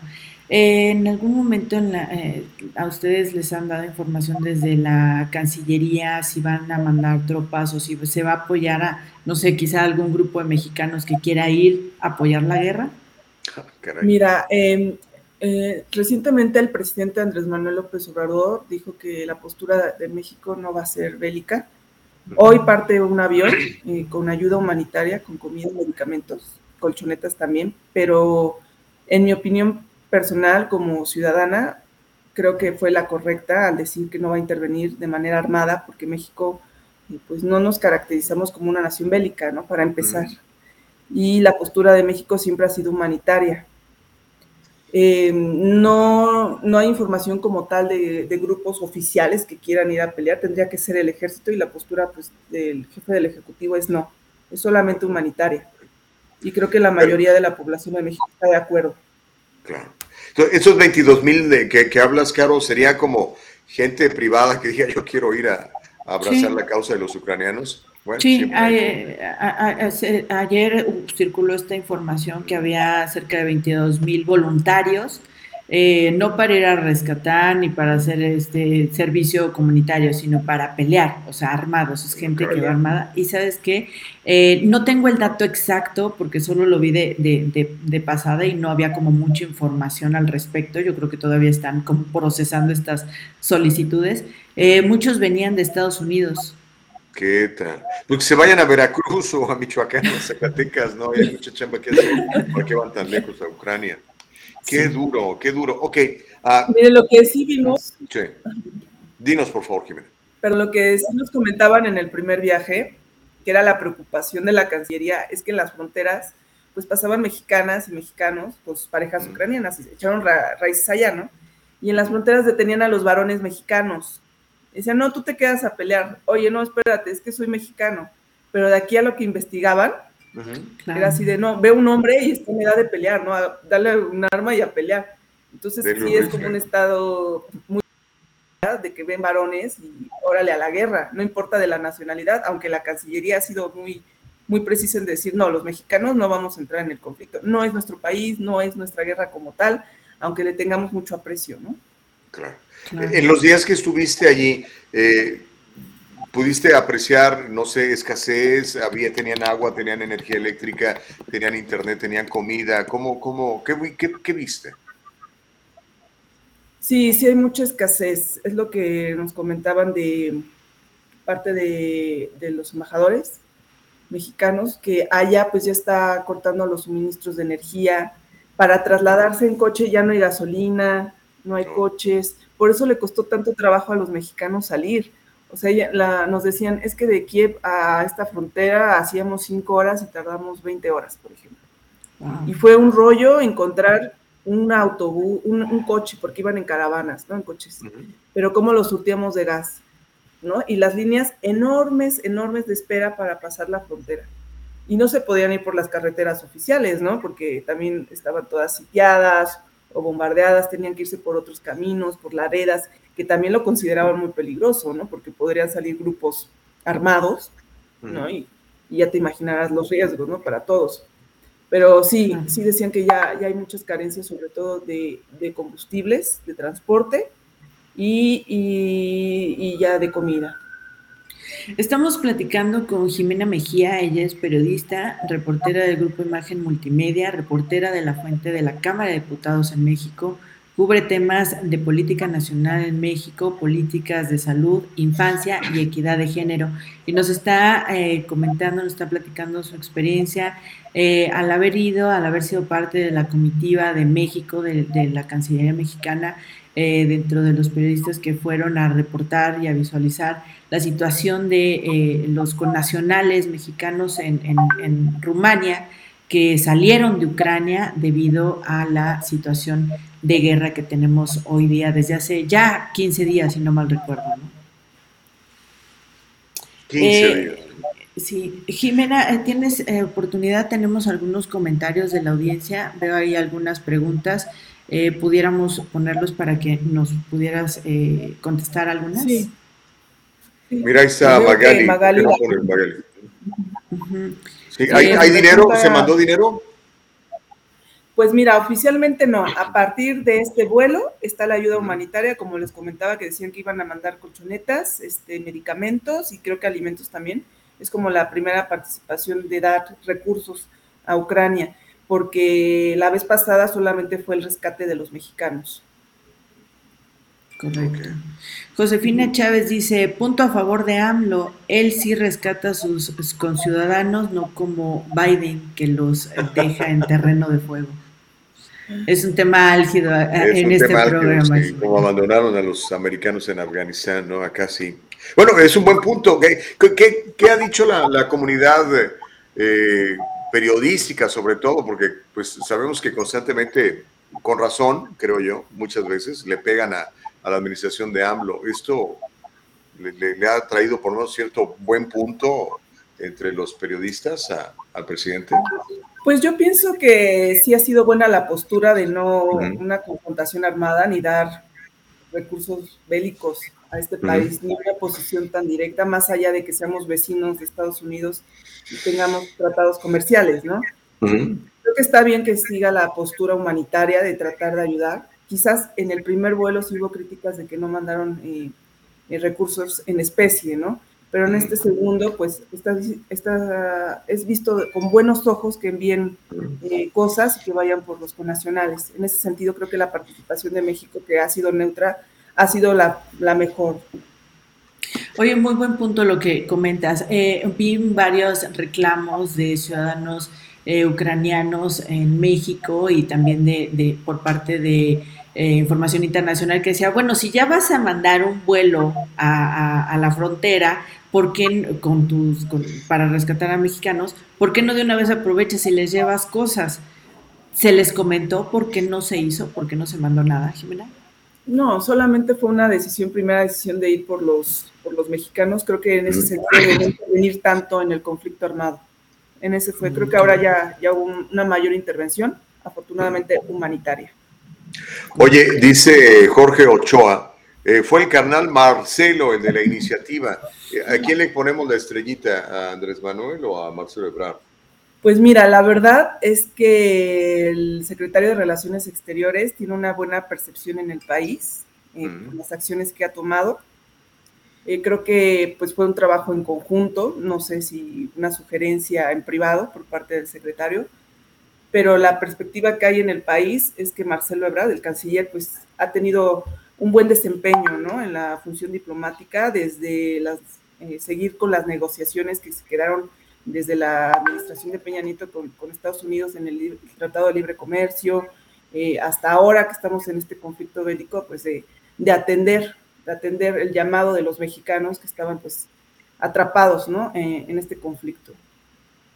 Ahí está, Marcelo para presidente, Caro. Es tu gallo. no lo dije Claudia Sheinbaum, son los, en la perspectiva ciudadana, son los presidenciables. Pero todo puede cambiar, ¿eh? Así siempre pasa en las elecciones del país. Ay, no, Marcelo no, ya tiene muchos años. Pobre Marcelo, está en campaña igual que López Obrador desde hace 18 años, casi, casi. Pero bueno, es que eh, Jimena eh, es bien sabido por todos en este programa que tengo una afinidad con el canciller. Entonces, ah, que conste que yo no lo dije y Jimena se está enterando en este momento, ¿eh? No, yo ya sabía. Es público y notorio, claro. Oye, Noé Contreras dice, ¿solo fueron a eso o para algo más? O sea, ¿México solo fue por sus conciudadanos o fue para algo más? Ya nos comentabas que fue solamente apoyo humanitario, ¿no? Sí, sí, no, la verdad es que sí ha sido como muy clara la postura de, no, nada de armamentismo. La verdad, siendo honestos, México no, no, no, cuenta con esa capacidad al parecer. Tenemos un gran ejército, a mí me parece muy humanitario porque lo hemos visto en tragedias nacionales e internacionales como ha apoyado el plan de N3. y tenemos uno de los mejores ejércitos, a mi parecer, en, América Latina para la respuesta humanitaria, pero bélicamente yo pienso que no. Y la muestra de esto es pues, la guerra que tenemos también contra el narcotráfico, que ha sido constante y, que no realmente, no, no, de manera de armamentista no, no podríamos, no. Este, no va, no va con nuestra política. No es por ahí, ¿no? No, perdón, tengo que hacer este comentario. Es que no podemos mandar al ejército porque, pues, la política es abrazos, no balazos. Entonces, yo no veo al ejército mexicano abrazando a los rusos. No, no, pues nada que. No, aparte digo, con todo respeto, pues qué tenemos que andar haciendo ahí en ese sentido, y creo que está muy claro. Y generalmente la política internacional de México así se ha manifestado por, por, por décadas, ¿no? Pregunta el señor Contreras, ¿cuántos fueron repatriados y se les, si se les va a dar asistencia permanente o nada más es temporal o eventualmente estarán regresando a, a Ucrania? ¿Qué sabes de eso, Jimena Mejía? Mira, pues en un primer viaje eran, ah, déjame buscar el dato preciso, porque fueron 81, 81 en total, pero eran también, trajeron a latinos, ¿no? Y también venían las familias ucranianas. Fueron 44 mexicanos los que viajaron, o 28 ucranianos y ucranianas, 7 ecuatorianos, un australiano y un peruano en ese primer viaje. Entonces lo que hicieron, llegaron acá los mexicanos y ellos ya tenían redes de apoyo, sus familias. Lo que hicieron fue como facilitar el transporte para los que no necesitaban ir a otra terminal de autobuses, por ejemplo, pero las familias vinieron por ellos en su mayoría. Entonces, la ayuda fue pues el traslado y pues saber que tienen sus redes de apoyo. Ahí podemos hacer varios comentarios de, pues bueno, ya llegué aquí, pero mi trabajo, no? voy a conseguir un trabajo, ¿no? Nos decía una señora de, de Colima, dice, yo era traductora, ¿no? De ruso. Pues llego aquí y cómo me coloco, ¿no? Vengo con mi nuera, que ella sí es ucraniana, y mi nuera, pues no, nunca había venido a México, ¿no? Entonces me, le decía el chiste a su hijo de, pues cuídala mucho porque aquí va a estar súper Ah, cómo han salido memes de todo eso, por Una guapísima, la verdad la chava, una muñequita preciosa, pero sí, o sea, más allá del chiste, es decir, bueno, llego a México y ¿en qué trabajo? ¿Qué hago? ¿No? Telenovelas. No, no, por favor, no. No. Wow, Jimena, esta experiencia para ti, y como es, independientemente de que como, como periodista, como lo comentaste al, inicio de la entrevista, eh, que te agradecemos muchísimo tu, tu, tiempo este, desde, desde que estabas allá. Quiero comentarles eh, también, Gustavo, que desde que Jimena eh, viajaba, eh, creo que te agarré en la madrugada cuando viajabas de México a, Rumania y empezamos a hacer contacto, gracias a, también mi querida Andrea Meraz, que ella está eh, también periodista en Grupo Fórmula. me decías, es que vamos viajando, pero me voy reportando, yo te aviso en el momento en que podamos. Y vaya, esta, esta entrevista, este espacio, te agradezco muchísimo porque la verdad es que sí, me, me daba muchísima pena molestarte y mandarte mensajes porque dices, estamos aquí, ¿no? Vamos a viajar, tenemos veintitantas horas de vuelo, este, la situación no está tan, tan sencilla, vamos a ir viendo cómo nos conectamos. Te agradezco muchísimo, muchísimo tu, tu disponibilidad y todas las atenciones que has tenido con el diálogo libre, eh, que, que aprovecho para comentarles que está esta entrevista se va a quedar grabada junto con, con todos nuestros programas en la página de internet, el eh, www.eldialogolibre.com. También estamos en Spotify, en YouTube, en Facebook. Eh, pueden mandar sus comentarios, compartirla y demás. Y Jimena, para ti como persona, eh, como parte de la comunidad, como mexicana, ¿qué representó este, este viaje?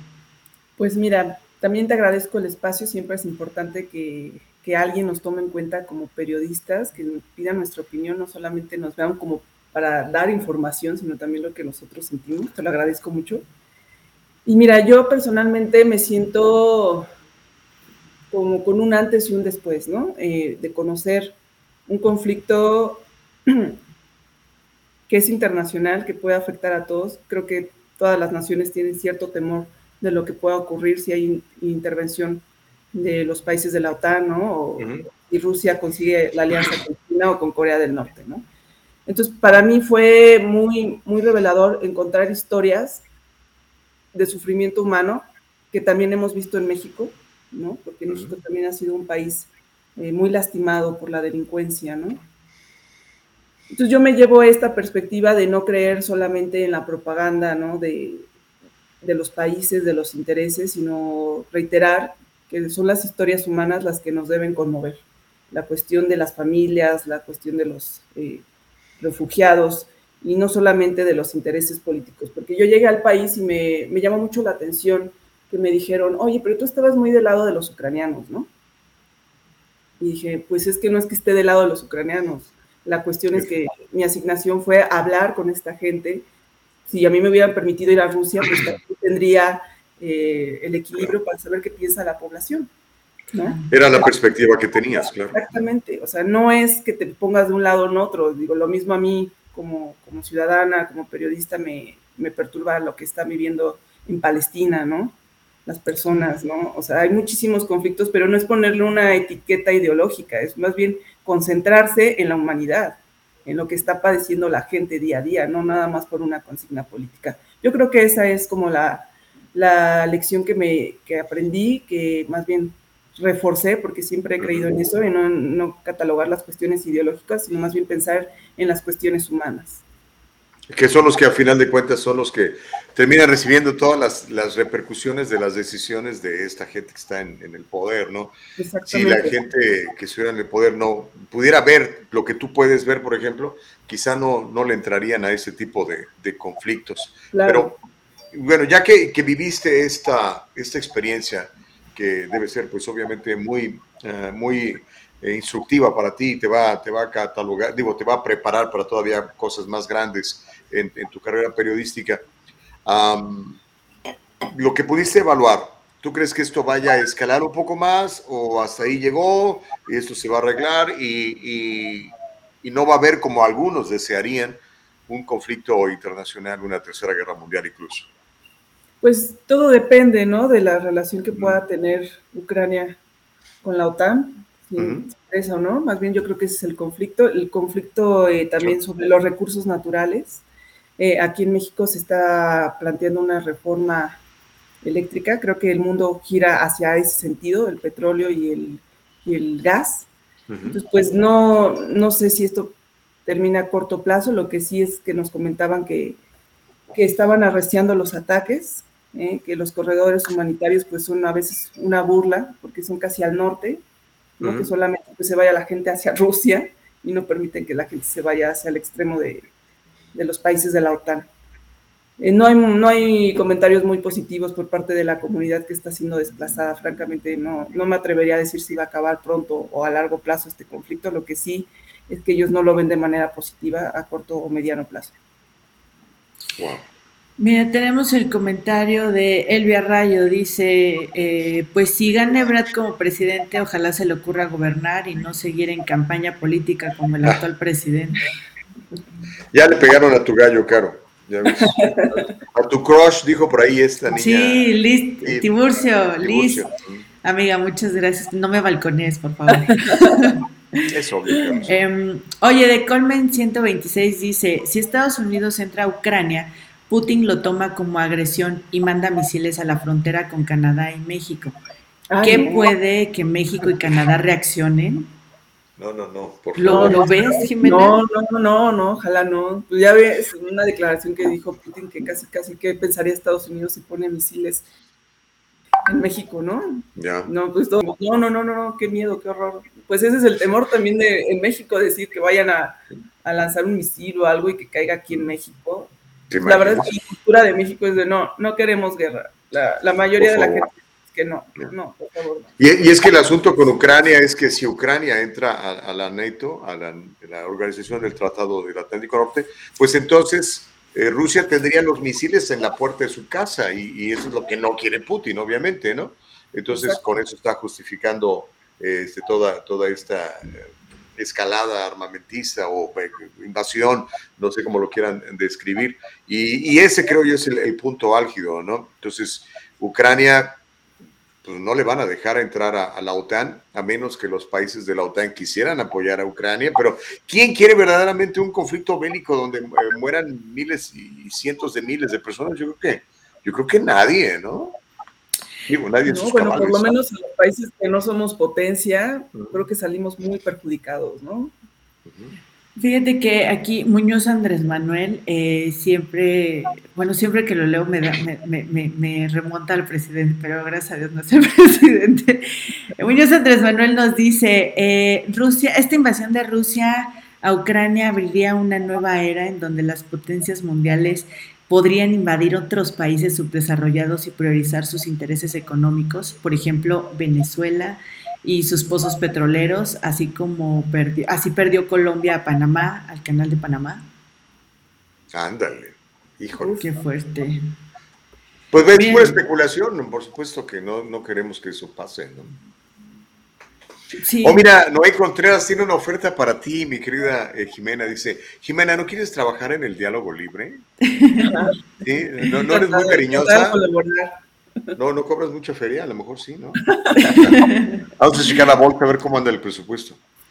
Sí, Fabi, eh, la verdad es que sí, muchísimas gracias Jimena, la verdad, por, por, por tu experiencia, por tu tiempo, por tu disponibilidad. Eh, platicar, como lo decíamos Gustavo y yo, ¿no? Estamos todavía, aunque hacemos nuestro mayor esfuerzo por informar todo lo que está pasando, pero tener de viva voz a alguien, sí, tener de viva voz a alguien que, que está viviendo, que, que vio el conflicto, aunque sea 72 horas, pero estuviste muchísimo más cerca que muchos eh, de, de, Occidente podemos estar, ¿no? Y, y conocer estas historias.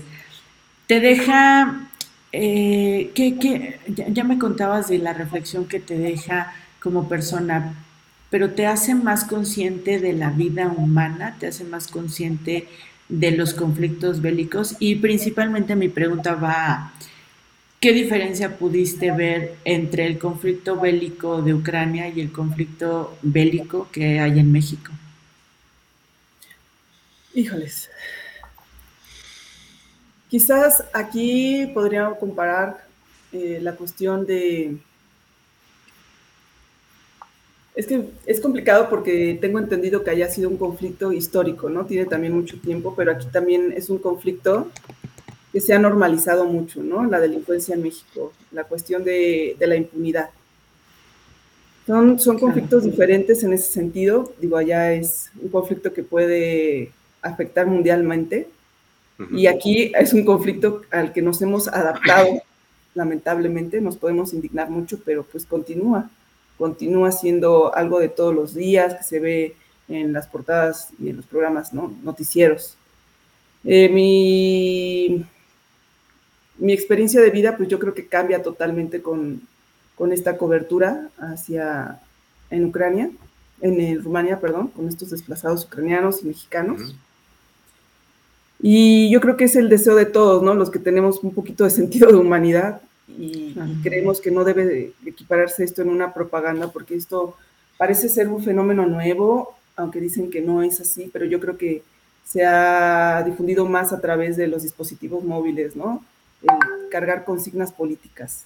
Y creo que eso es lo único que me entristece, que hay ahora gente que dice, pues, ¿de qué bando eres, no? ¿De Rusia o de Ucrania que representa los intereses de de la OTAN y Estados Unidos. Y dices, no, espérate, o sea, ¿por qué en ningún momento se ponen a pensar en las gentes que están sufriendo, ¿no? En toda esta población Y ese grado que trascienda a decir, pero ¿por qué no dijiste nada con Palestina e Israel? O sea, es ese afán de catalogar tragedias, ¿no? En propaganda política es lo que yo digo, hay que seguir trabajando como periodistas y creo que se puede lograr si, si hablas de las historias humanas, ¿no? Para que la gente empiece o más bien deje de catalogar la tragedia por sus afinidades políticas. Eso es, fíjate que has tocado un gran punto, Jimena. Eh, todo esto se politiza mucho y sabemos que es de origen, esto es político, ¿no? Porque obviamente hay grupos de, poder que tienen ciertos intereses que se contraponen a otros grupos de poder que tienen otros grupos, digo, otros intereses eh, eh, también distintos y, y, contrastantes y por eso se crean estos conflictos y en medio quedan las familias, en medio queda el ciudadano común y corriente, el que no tiene eh, millones de dólares, que no tiene empresas, que no se beneficia en nada de que el vecino de repente lo considera su enemigo, le esté disparando, ¿no? Eh, sobre ese punto, y ya hablando más de, tu carrera como, como periodista, como comunicadora, ¿cómo le haces para encontrar balance? ¿Cómo le haces para encontrar una objetividad?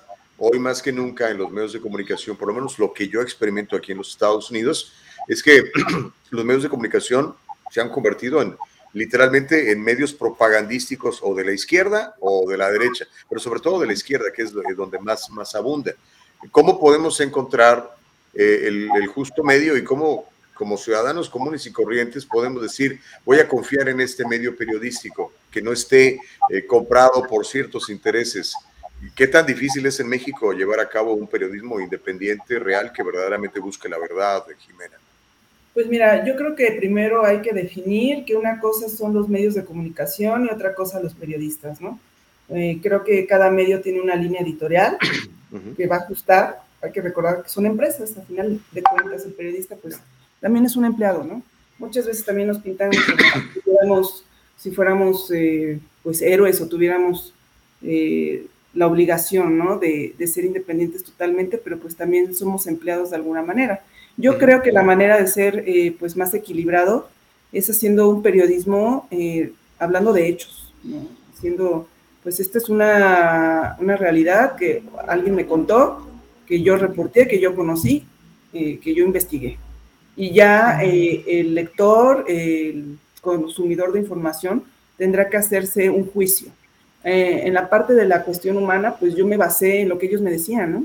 En lo que ellos decían y decir, pues este es un testimonio que conozco y como empezábamos al inicio de la entrevista, pues si yo hubiera ido a Rusia, pues también presentaría eh, la percepción que tienen los rusos de la guerra, ¿no? Decir, están a favor o en contra.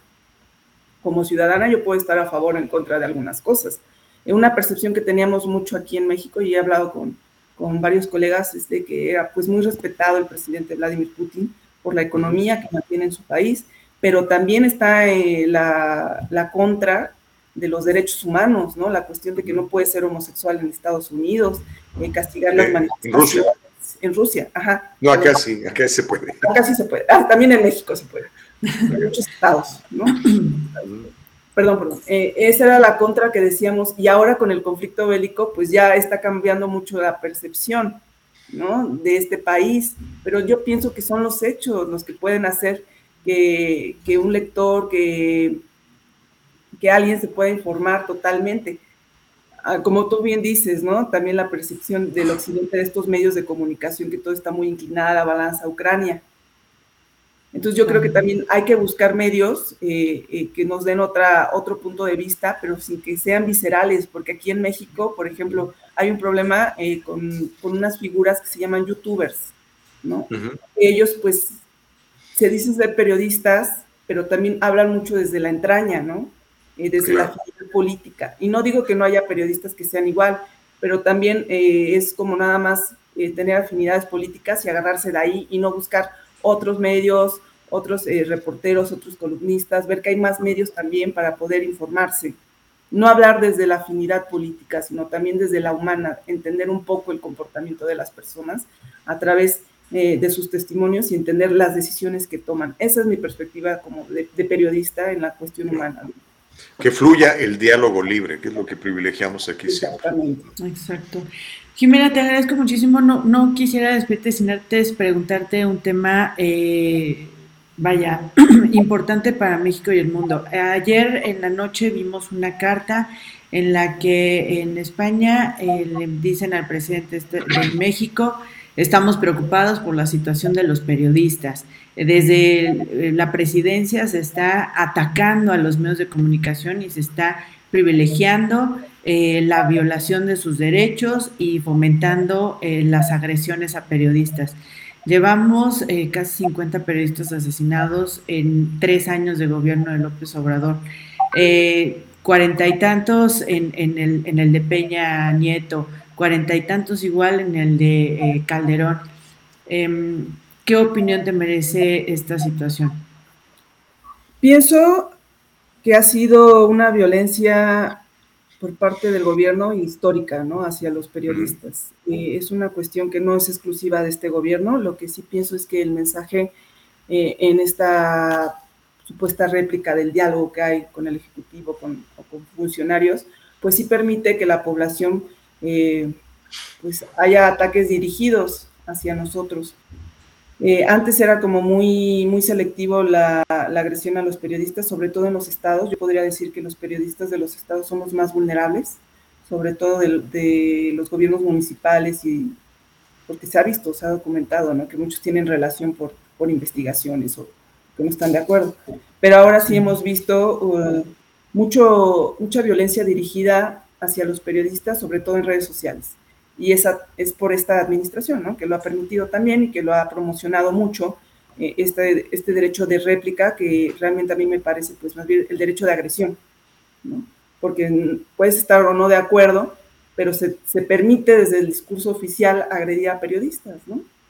Generalizar sobre todo, porque no es nada más un directo hacia un columnista o un conductor, sino dicen los medios en general, los representantes de los medios en general, los periodistas, siendo muy vulnerables ya hacia ataques eh, en redes sociales, pues para nosotros es una realidad, es una realidad que sí hay un acoso a los medios de comunicación. Hubo una protesta que inició primero en el Senado de la República y después siguió eh, en la Cámara de Diputados y después en las conferencias en los estados donde estuvo el jefe del Ejecutivo, donde sí decimos, ya basta, ya basta a la violencia hacia los periodistas, no más muertos, el poder ejercer nuestro derecho de informar con hechos sin que eh, el otro se moleste o agreda directamente, porque ya es muy común ver en, parte del discurso oficial de esta administración, de este partido, decir en redes sociales, pues que es mentira cuando realmente pues están presentando hechos. Muchas veces sus palabras, ¿no? Yo lo he visto en la Cámara de Diputados, al final de las sesiones, que hay hasta confesiones de que participaron en actos de corrupción eh, con los gobiernos neoliberales de Cedillo, de Salinas de Gortari, pero ahora ya trabajan en la 4T, ¿no? Y dicen que es mentira cuando están los audios. Ya se redimieron. Sí, sí hay una preocupación mucho en esta administración, sobre todo por, por, la violencia generalizada que se ve en redes sociales y, ya las agresiones directas hacia los periodistas, porque ya te ubican directamente, ¿no? Claro. Oye, Jimena, en ese sentido, ¿Tienes miedo tú personalmente o antes de escribir algo dices, chin, a lo mejor esto me va a traer este problema y aquel otro, que no debiera lamentablemente ser, pero por el clima sociopolítico que se vive en México, los periodistas, y ahora sí ya hablo en general, piensan muy bien lo que van a publicar antes para, pues para no verse en problemas graves. Pues mira, yo pienso que no nos estamos autocensurando, al menos el círculo que yo conozco es, mi trabajo es informar y lo vamos a seguir haciendo, eh, usando también los canales de las redes de información. Eh, pues yo pienso que al contrario, yo creo que estamos trabajando más, eh, evidenciando las cosas en el sentido de, de que no se puede ocultar un hecho, ¿no? Algo que está presente. Y yo, en mi caso, pues sí está el disgusto de que te agredan en redes sociales o que un político, un diputado te, dirige un mensaje en Twitter, ¿no? De que estás siendo vendida o estás eh, mintiendo cuando sabes que no, pero yo no he limitado mi trabajo. O sea, yo sigo con la misma línea de mi, de mi profesión, de notificar eh, lo que ocurre en la Cámara de Diputados, por ejemplo, ¿no? Lo que vi allá en Siret. Y afortunadamente, pues yo he tenido la libertad de expresarme y yo no me considero en este momento en riesgo. Eh, yo el deseo que tengo es que ningún periodista tenga que, que, tener que autocensurarse, ¿no? Por estas situaciones, más allá de una línea editorial, pues el hecho de no perder la vida, ¿no? Como les decía, en los estados es donde hemos visto la situación grave. Claro. Eh, Jimena, muchísimas, muchísimas gracias. Joaquín Velasco dice, felicidades por la invitada, un 10. Jimena Mejía, te agradecemos muchísimo el espacio. Ella es reportera del Grupo Imagen Multimedia, periodista, reporta desde la fuente de la Cámara de Diputados, cubre temas de la política nacional en México, políticas de salud, infancia y equidad de género. Jimena, esta es tu casa, el diálogo libre te agradece muchísimo eh, tu tiempo, tu disponibilidad y, la ecuanimidad en la que nos hablas y nos eh, transmites toda tu experiencia y, la información de este tema en específico. Y si me lo permite la producción y, Gustavo, extenderte la invitación para que nos acompañes en otros programas. Nos gustaría mucho que siguieras compartiendo con nosotros tu opinión. Eh, el diálogo libre es eso, un ejercicio de radio, como dice mi querido Gustavo, de eh, eh, libre expresión. Aquí no tenemos ninguna línea, nos encomendamos todos los días para que no nos censuren las redes sociales, pero aquí estamos en pie de lucha en www.eldialogolibre.com. Jimena, ¿cómo te podemos encontrar en redes sociales? ¿Cómo podemos seguir tu trabajo? Mira, pues ahí ando en Twitter eh, como Jimena Hinojosa con X y H. Es en la red donde estoy más activa y donde pueden ver pues, de lo que publico y también de algunas escenas de la Cámara de Diputados. La verdad es que es una fuente donde uno se divierte mucho y se entretiene.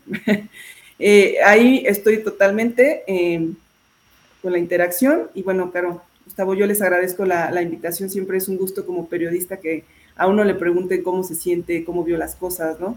Y sobre todo en un espacio con tanta libertad eh, como el que tienen ustedes, muchas felicidades y les agradezco la invitación. Y claro que sí, podemos hablar de otros temas, eh, les adelanto, pues en México hay, hay muchas discusiones todavía, algunos temas escabrosos, el tema de la sexualidad en México todavía es es este, complicado, ¿no? El tema de la interrupción legal de la, del embarazo, el interés que hay eh, por la legalización de los matrimonios entre parejas del mismo sexo, la agenda de género, ¿no? Entonces, bueno, podemos platicar sin duda de muchas cosas y como lo veo, con mucha apertura. Eso. Así es. Muchísimas gracias, otra vez, ¿eh? De veras, gracias, Jimena. Un privilegio platicar contigo. Sí, gracias. Muchas, muchas gracias. Jimena Mejía Hinojosa la pueden encontrar en Twitter como arroba Jimena con eh, X, Hinojosa con H, así la encuentran en Twitter. Yo aquí ya la estoy siguiendo. No se la pierdan y muchísimas gracias. ¿Cómo ves, Gustavo? Oye, Jimena, no, le pregunté, ¿es de la Ciudad de México ella? Eh, está en la Ciudad de México, está, reportando desde la Ciudad de México. La verdad es que desconozco si es originaria de la Ciudad de México. Pero qué padre, mire, todo este ejercicio del diálogo libre, hoy, bueno, hoy vamos a estar muy internacionales, al rato viene Juan María Naveja, no sé si va a ser en Atlanta, Georgia, o va a ser en la Ciudad de México, o va a ser en Guadalajara, pero ahorita, por ejemplo, tú en Puebla, eh, Jimena en la Ciudad de México, yo en el condado de Orange, mucha gente conectada en muchas partes, es, es extraordinario y tenemos que aprovechar eh, que existe el diálogo libre precisamente para platicar de esto y de algunos otros temas más. No sé si quieras leer algunos de los comentarios, hay muchos, Caro, antes de que, imagino que ya mero agarras las de Villadiego, ¿no? Sí, así es, ya, ya mero le, le doy patín, me está esperando mi guajolota, pero ¿qué comentarios tenemos por ahí, producción? Los que tú me Ahí venos, venos poniendo, Nicole. Sí. Tenemos a Muñoz Andrés Manuel. Es cierto que la administración de AMLO está apoyando económicamente al candidato presidencial de la izquierda, Gustavo Petro, en Colombia. Este, fíjate que tengo información privilegiada de que no solamente al de Colombia, sino que también al de Perú, también tiene alianza con España, con, con dinero, sí. No está confirmado, no se los puedo confirmar, pero por ahí en Radio Pasillo me ha llegado esa información. Estamos buscando cómo acreditarla, cómo respaldarla. Eh, repito, eh, son chismes, esa información es la que nos ha llegado a diferentes compañeros periodistas, pero estamos en el trabajo de investigación, de poder respaldar y realmente decirles, sí, en México hay una, eh, un apoyo a tal o tal o tal o tal gobierno de izquierda. ¿Y de dónde viene el dinero? ¿no? Y de dónde viene, Manuel claro. No es un hombre multimillonario que pueda decir, voy a dedicar una partida de mi, de mi, de mi patrimonio para apoyar a X o Z. Dicen que sí, que sí lo es, pero si realmente esto está sucediendo, si hay un apoyo, no creo que esté dando de su bolsillo. Es que ese es el problema a lo mejor es de los bolsillos de los demás, o peor aún, de intereses que uno quién sabe, ¿verdad? Pero bueno. Exacto. Estaremos en la investigación. Sí, estamos. Más mensajes, mi querida Nicole, ándale, antes de que se vaya caro, porque ya casi agarra el camión. Josefina, sí. Eh, Josefina Chávez, ¿te parece? Dice, punto a favor de AMLO. Ah, sí, ese ya lo, ya lo leímos, que está a favor de... Eh, ¿Quién más anda por aquí? Eddie de la Cruz dice, muy buenos días, casualidad, Carolina es hermana del chapucero. No, ni Dios lo mande. Chapucero es un eh, youtuber, como lo comentó oh. Jimena, es un youtuber que habla desde las entrañas. se llama Chapucero? así se hace llamar Chapucero y que además ese es de los pocos que pueden entrar hoy en día a la mañanera porque va literal a aplaudirle, o sea, se levanta a aplaudirle al presidente. O sea, eso es lo que hace Chapucero. Entonces, no, no, por favor, no, no, no tenemos nada que ver, ni, ni en común, ni, ni nos conocemos. No, y este, con ese nombre, oye, pues, ¿cómo, sea, ¿qué credibilidad tienes? ¿Un tipo que hace trampa? Pues ese es un chapucero, ¿no? pues, sabes. Carolina encuentra aburrido el tema de la gasolina porque no vive la realidad como vivimos nosotros los que vivimos aquí. Eh, me refiero a que, me imagino que te refieres a Estados Unidos.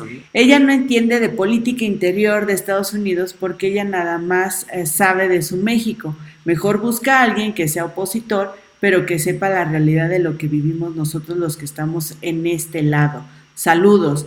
Y Univision no le, calla, no, la, no le cayó a ella porque piensa lo mismo que el chapucero. Eh, no, no, Dios me libre, muchas gracias. Bueno, para que vea que es el diálogo libre, se lee todo lo que, lo que usted nos escribe, ¿ok? Sí. Dice Andrés Manuel, eh, es cierto que durante la administración Trump, Putin no planeó la invasión a Ucrania porque estaba esperando de Estados Unidos saliera de la OTAN. Mm, yo no tengo información al respecto, no, no podría elaborar en el tema. O sea, lo que podemos eh, suponer es que, pues, de alguna manera Trump fue un freno para Putin en ese sentido y hasta ahí, ¿verdad? Pero obviamente habrá de gente que diga, no, Trump no tiene ningún mérito, ya sabes que lo hay. Entonces, este, pero la realidad es, pues, es que ahorita con, con, con, Biden, pues sí, Putin aprovechó y pum, ahí está. Y a ver, sáquenlo de allí. Yo quiero ver quién es el valiente que lo va a sacar. Nada, eh, el mundo está bastante pausado, nada más está como espectador. Yo creo que hay algo más, Gustavo. Eh, Putin sí creo que está haciendo el chivo expiatorio para intereses internacionales, porque hay una opacidad increíble. Jamás me imaginé que estuvieran como, ah, sí, pues mira, qué mala onda. Este, hay que orar por Ucrania. Oigan, esto no hubiese, esto no hubiese, eh, esta situación no lo hubiésemos visto así en otros tiempos, ¿eh? no, de ninguna manera. Eso es cierto. A ver qué pasa. Yo creo que Estados Unidos está tratando de, de pues, eh, ahora sí que interesar a países vecinos de, Rusia para que le entren al asunto, pero Polonia no lo veo diciéndole, a ver, pues no. ¿Quién quiere pelearse con los rusos, por el amor de Dios? Yo creo que nadie.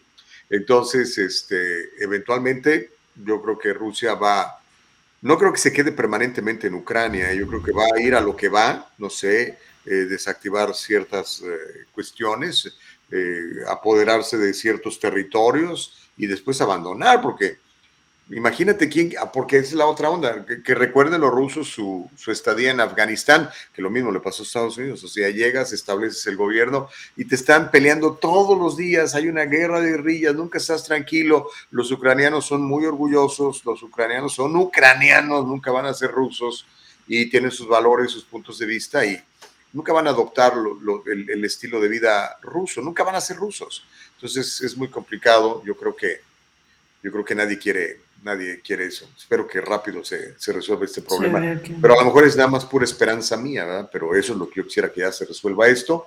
Porque déjame decirte que nos toca pagar 7 dólares de gasolina todos los días de galón. Y eso es un fracaso muy fuerte para todos. Lo vi, está horrible. Oye, Nuri Reategui dice, Gustavo, felicidades por tu programa. Muchísimas gracias. Mi programa es nuestro programa, es nuestro programa, ¿ok? Eh, oye, antes de, irme, les comento esta, esta nota que desde hace rato, de hecho desde ayer se las estoy platicando y nada no termina de aterrizar, y hace rato vi que alguien nos comentó, platícanos sobre las capillitas de los mexicanos. Oh, pues sí, ya no este, dice nada. Se les va, cuando entre en vigor, por ahí vi una persona muy preocupada, ¿cuándo empieza esto y cuánto me van a quitar? por ahí les cuento que la Suprema Corte de Justicia de la Nación declaró inconstitucional la normativa que niega el derecho de las personas concubinas a recibir una indemnización por muerte de su pareja, si al momento del concubinato ninguna de las personas se encontraba libre de matrimonio. En palabras mortales, esto quiere decir que si usted está casado o casada en México y tiene una amante, cuando usted se muera, su amante puede reclamar el papel de concubinato y reclamar su herencia. No importa que usted o ella o él hayan estado casados. Esto se dio a conocer porque hubo un caso en el que una persona pasó esta situación, la concubina, sabiendo que era el amante, tenía un menor de edad, un hijo menor de edad de su pareja, que en ese momento estaba casado, muere y ella reclama los, derechos eh, y la protección para su hijo y para ella, ¿no? Como concubina. Entonces, al resolver un amparo directo de esta persona, la segunda sala dividida con tres votos a favor y dos en contra, concedió el amparo y esta persona tiene ya el papel reconocido de concubina, pese a que eh, anteriormente, hasta hace unos cuantos días, no podía ser concubina si tu pareja estaba casado o casada. Ahora yo no va a ser así. Antes de esta resolución, les digo, tenían que, para poder ser concubinos, aunque no estuvieran casados, eh, podía ser concubina siempre y cuando no hubiera otro compromiso. Entonces, em, pues los ministros determinaron que la Constitución debe proteger la familia, pero este es un concepto dinámico, Gustavo, mm. cuyo estereotipo se ha transformado, por lo que ahora debe entenderse referido a múltiples uniones distintas de matrimonio. Gustavo, ¿será que en México ahora están viendo la posibilidad de la poligamia hacerla legal? Pues mira, una vez más, insisto, esta es una agenda que va en contra de la familia tradicional. Yo sé que a muchos les molesta el concepto de la familia tradicional, pero esto está tratando no solamente de, eh, hacerla normal, sino de institucionalizarla. Y ya sabemos que todo esto, mira, la relajación moral, y más como lo estamos viendo hoy en día, va a traer consecuencias graves a nivel social, a nivel económico, a nivel educativo, a nivel de destrucción de la persona, a nivel de la destrucción del ser humano. No es el estado ideal, no funciona bien, lo estamos viendo. Trae mucha corrupción sexual, trae, trae mucho, muchas cosas que no, que no le convienen al ser humano. Pero pues, ahora sí que cada quien decide abrazar lo que quiere abrazar y cada quien va a tener las consecuencias de lo que haya sembrado. Entonces, yo creo que no está bien y no es que yo me sienta acá el de la vela perpetua o cosas así, ¿no? Pero no conviene, no conviene, no, no es bueno. Imagínense, alguien me decía a manera de, chiste, ¿no? Dice, si, si con una suegra no puedo, ahora con dos, o sea, ¿Cuál es el asunto? No, es, bueno, no, no, te ayuda. Y, esto es hablando desde el punto de vista masculino, porque pues también hay señoras que tienen sus concubinos, ¿ok? Que quizá no, no, no sean tan obvias o los números no son tan altos, pero pues que también hablan de, de, una, de una moralidad muy relajada y, y que va a traer consecuencias que no son agradables. Está, está cañón, este, pues muchos ya protestaron, dijeron, ¿cómo? A ver, espérate. O sea, no solamente muerto tengo que compartir a mi pareja, sino, o sea, no solamente en vida tengo que compartir a mi pareja, sino ahora también muerto. O sea, ¿en qué quedamos?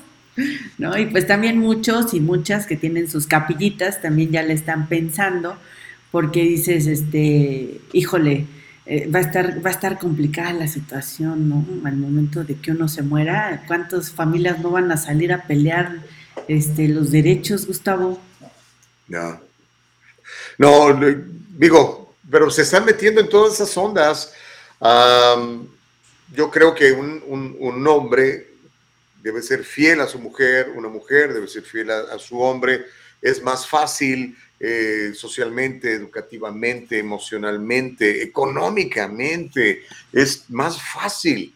Eh, ¿Para qué nos complicamos la, vida? Pero ahora sí que eh, cada quien, le digo porque, ahora sí que le hablo porque me ha ido en la feria como me ha ido y yo le recomiendo que no lo haga, que sea este hombre de una sola mujer y mujer de un solo hombre y que vean juntos hacia el mismo lado para que tengan éxito para que les vaya bien en, todo, en todo. Y cuando digo todo es todo, en relaciones, en salud, en, finanzas, en, tranquilidad espiritual y mental, amiga. En serio, es mejor.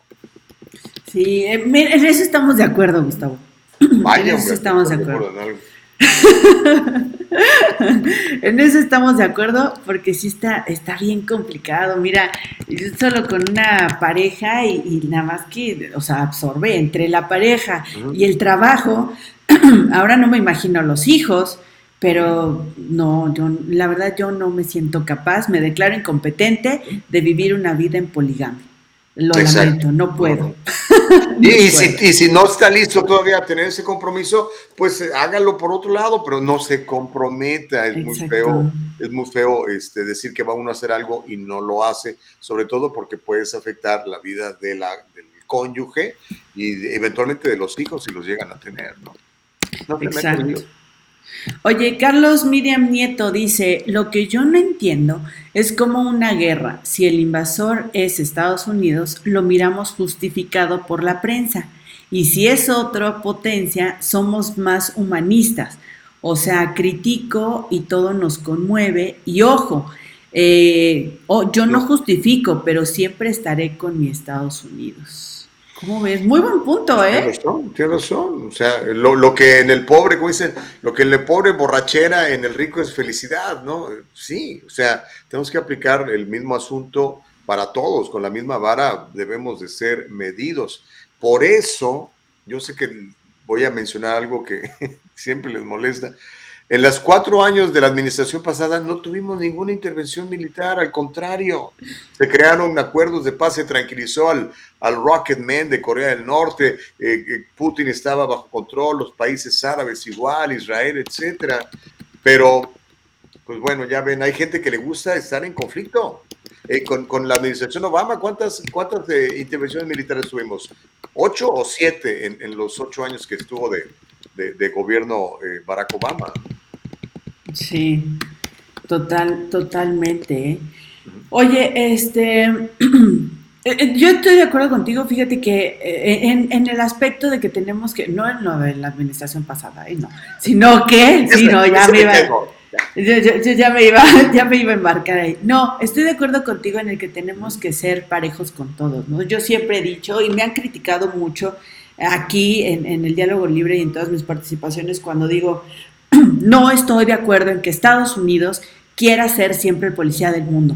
No estoy de acuerdo. No estoy de acuerdo que de él dependa quién invade, quién compra, quién pone. Estoy de acuerdo con lo que dice Bukele. Ya estuvo suave de que Estados Unidos a conveniencia diga quién es bueno, quién es malo, cuándo le conviene, ¿no? Eh, hubo una campaña desde hace más de 10 años terrible en la que Venezuela es el enemigo, primero con Chávez y ahora con Maduro. Pero ahora resulta desde hace dos semanas que Venezuela no es tan malo y que posiblemente pues vamos a hacer las paces con él, dice Estados Unidos. Entonces, ¿en, qué momento estamos? Vaya, seamos coherentes, ¿no? Estamos locos, Lucas, decía, decía Chespirito en uno de sus, de, sus eh, personajes. Eh, ¿En, qué momento vamos a, o quién dice quién es bueno y quién es malo, quién puede invadir y quién no, de quién depende? Eh, eso me parece terrible, me parece terrible lo que está haciendo eh, Putin. Es un miedo que hemos tenido todos, o sea, yo siempre lo he dicho, aguas, porque lo que es Estados Unidos, China y Rusia, ay nanita, agárrense, porque eh, tienen visiones completamente diferentes. No sé si son las correctas, no sé si son las incorrectas, pero de que hacen temblar al mundo, hacen temblar al mundo, Gus. Óyeme, volviendo al tema que manejaba antes de, de, la casa chica, ve lo que comenta Andrés, dice, ¿y qué pasó con la teoría de que dice que a cada hombre le corresponden siete mujeres? siendo serio, dice, los hijos fuera del matrimonio también tienen derecho, es mejor ser fiel y honesto aunque me muerda la lengua. Claro, o sea, si usted tiene un hijo, usted manténgalo, ¿ah? hágase responsable, hombre o mujer, particularmente los hombres. Por eso es que ese asunto del aborto me molesta tanto, hace irresponsables a los hombres, mi querida Caro. Eh, fíjate que no creo que sea el tema del aborto, creo que es en general. O sea, en general se ha hecho... Eh, irresponsable a los hombres. O sea, no porque ahorita, ¿qué, cuánto tiempo tiene el tema del aborto en agenda? ¿Ocho, nueve años, diez años? ¿En, qué país se refiere? Porque acá el aborto lo practican desde el 73 ya de manera eh, permitida. Desde el eh, 73. Eh, eso la verdad yo desconocía. En México es un tema de agenda pública hace 10 años más o menos, 10, 12 años. Pero, oye, desde mis abuelas, o sea, mi abuelo nunca conoció a su papá porque le dijo, yo no sé de qué, de quién eres, de qué mamá eres, ¿no? O sea, era un señor que viajaba por, por todo el puerto de Veracruz y que pues le daba lo mismo estar con una, con otra, con cinco, y le dijo... Sembró la semilla y ahí te ves, ¿no? Sí, o sea, y desde mi abuelo, mi abuelo murió hace dos años, a los ochenta y tantos años, entonces... Esto tiene más tiempo, fácil, unos 90 años, que yo te puedo decir que soy testigo, que conozco de la irresponsabilidad de, eh, ciertos hombres hacia la paternidad. Y eso creo que también tiene que ver con cómo nos educaron, Gustavo. Si el papá se va, es como, ay, desgraciado, pero no importa, está la mamá. Pero si la mamá se va, uy, se crucifica, se penaliza, se encarcela, ¿no? Se crucifica. Tampoco somos justos socialmente. No, claro que no. Aunque normalmente es más fácil que el gandaya se vaya a que la señora abandone a su hijo. Es muy raro, pero sí, sí se da, ¿no? ¿Por qué es más raro? Yo tengo ahí una teoría. Creo que es más raro porque eh, nos sentimos responsables socialmente. Y además, pues hacia, eh, vaya, la alimentación depende de la mamá, que, que yo sí estoy a favor de eh, la lactancia materna, aunque hubo una campaña muy fuerte. Hubo una campaña muy fuerte hace unos años en las que decía que no, que, que era un desperdicio la, la, leche materna y demás, y por eso se reforzó ahora la lactancia materna. Hay lugares en los que están penalizando, multan a las mujeres que están en un trabajo, en una junta, en esto, y el bebé les está pidiendo comida y tienen que amamantar.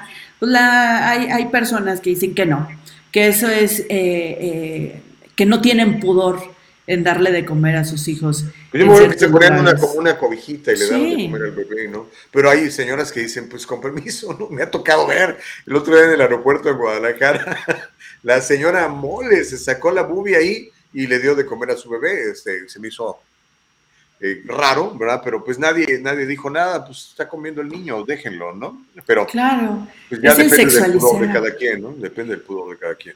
Creo que es el sexualizar. Hemos sexualizado de más eh, los senos de la mujer y ahora no podemos verlos de otra manera. Son la fuente de alimento de un ser humano, ¿no? Pero bueno. Mira, ya llegó Juanma, ya llegó Juan María.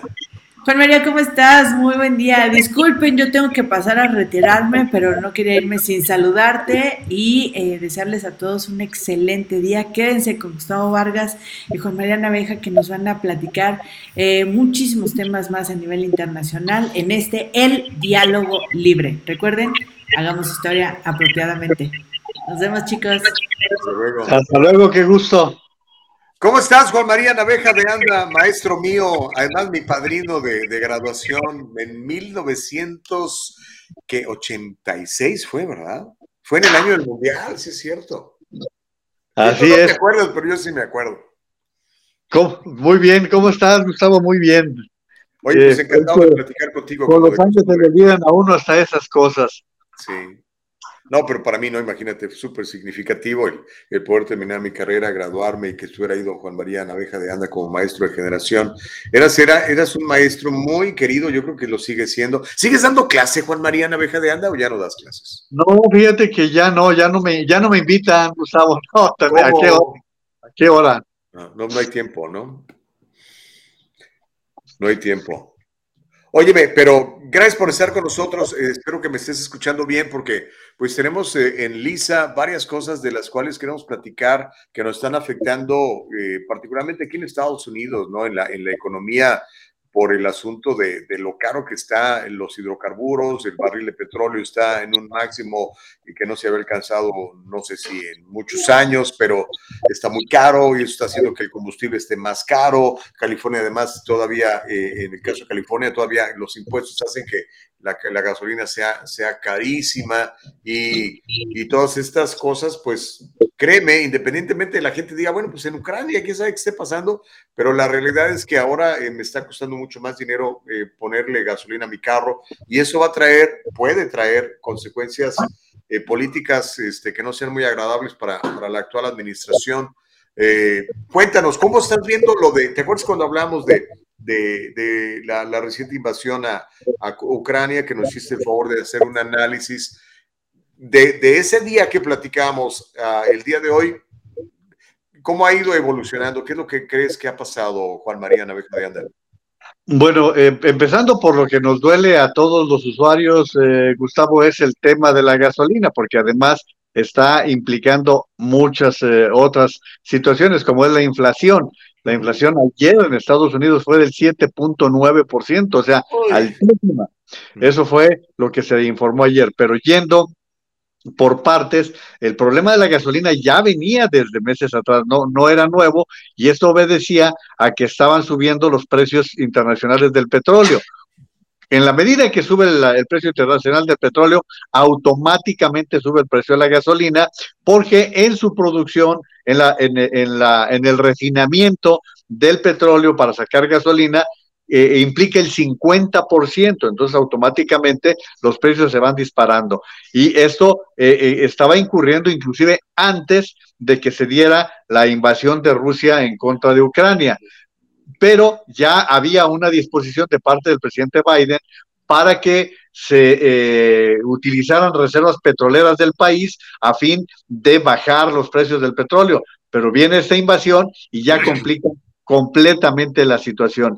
Entonces, ¿qué es lo que sucedió? Que estamos hablando de dos de los principales productores de eh, gas natural y de petróleo en, en, Europa y que constituyen dos de los abastecedores a países como Alemania. ¿Esto en qué derivó? que bueno, hemos tenido un momento en que el precio internacional del barril de petróleo ha llegado hasta los 130 dólares.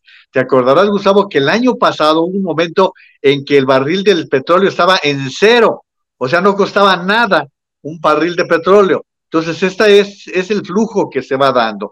Pero ahorita estamos hablando de lo que está representando las gasolinas, pero espérense, ¿eh? porque ya también tienen que, bueno, ya de hecho los usuarios lo están comentando, como otros productos van aumentando de precio, porque estos dos países son los principales productores de grano de Europa. Eh, eh, estamos hablando de grano como el trigo y como el maíz. Y hoy en el mundo todo va en cadena, todo, todo va representando un impacto para todo el mundo y lo estamos viendo ahora. ¿Qué es lo que sucedió? Bueno, pues sucede que Rusia eh, eh, ha, habido una posición de parte del presidente de Rusia, Vladimir Putin, en el sentido de que eh, Ucrania es, no debió existir. Para ponerlo de una manera contundente, él hasta llegó a considerar que Lenin se equivocó en el momento en que constituyeron a Ucrania como una república, como parte de la Unión Soviética en aquel tiempo. Cuando se da en 1999 la disolución de la Unión Soviética, entonces Ucrania queda como una república y la parte de la península de Crimea queda como parte de Ucrania. Esto nunca le gustó a Putin y entonces en, 2014 hace una, eh, una movilización que deriva en anexionarse, eh, hacer de parte de Rusia eh, Crimea. Este fue el primer aviso. Posteriormente, empezó a tener eh, ya eh, una intención de tener el control con Ucrania. No lo, no lo presionaba mucho porque el presidente en turno estaba del lado de, Putin y no, no le caía mal.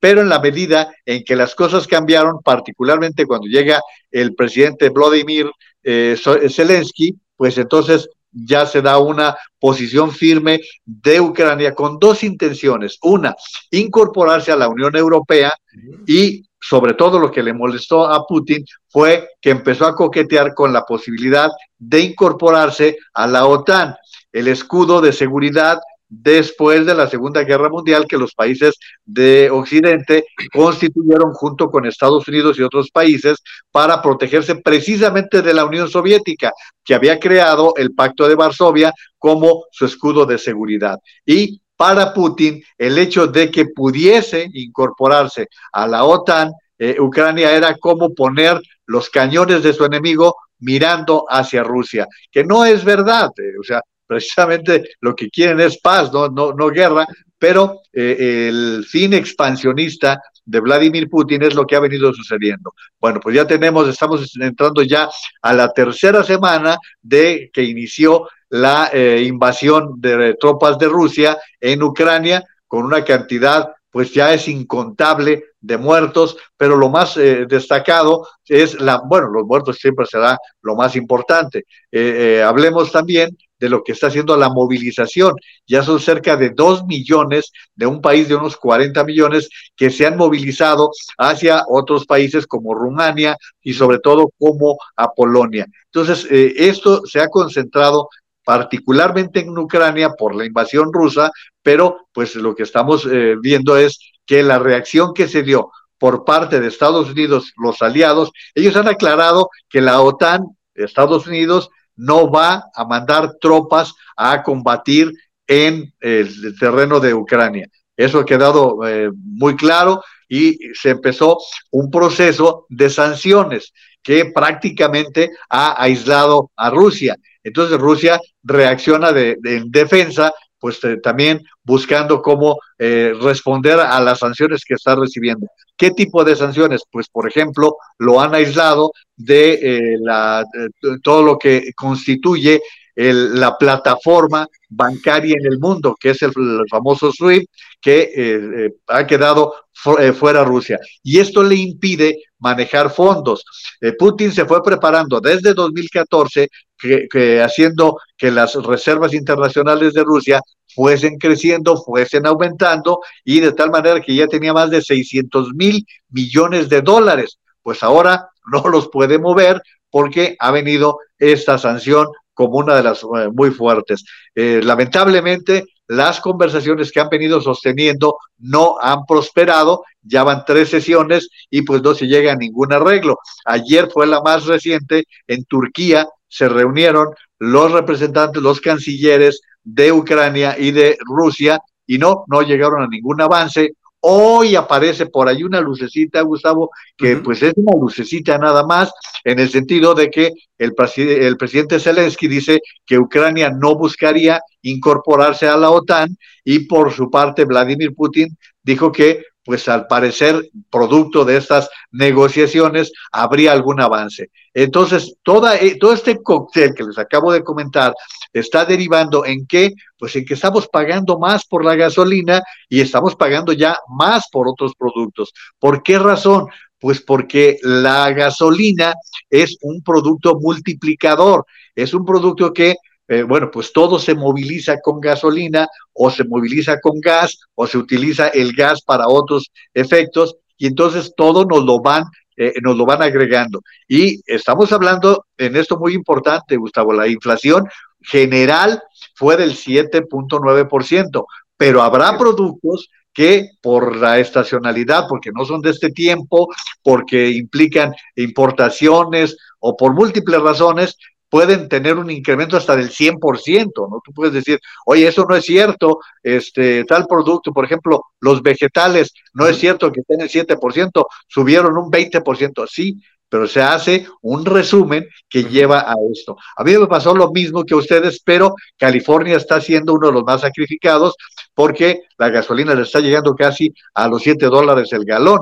En el caso de Georgia, que yo acá, el, cuando puse gasolina, la fecha más reciente, puse 70 dólares y yo jamás había pagado más de 50 dólares. O sea, esta situación nos está afectando a todos y mientras no se resuelva la problemática que se está registrando con la invasión rusa, va a ser muy complicado y no va a ser de la noche a la mañana, porque el gobierno del presidente Biden ha hecho un gran esfuerzo por tratar de compensar lo que es eh, eh, el, envío de gas de Rusia hacia Europa, pero no se logra de la noche a la mañana. Están eh, negociando y allí es lo que tú me comentabas ayer, Gustavo.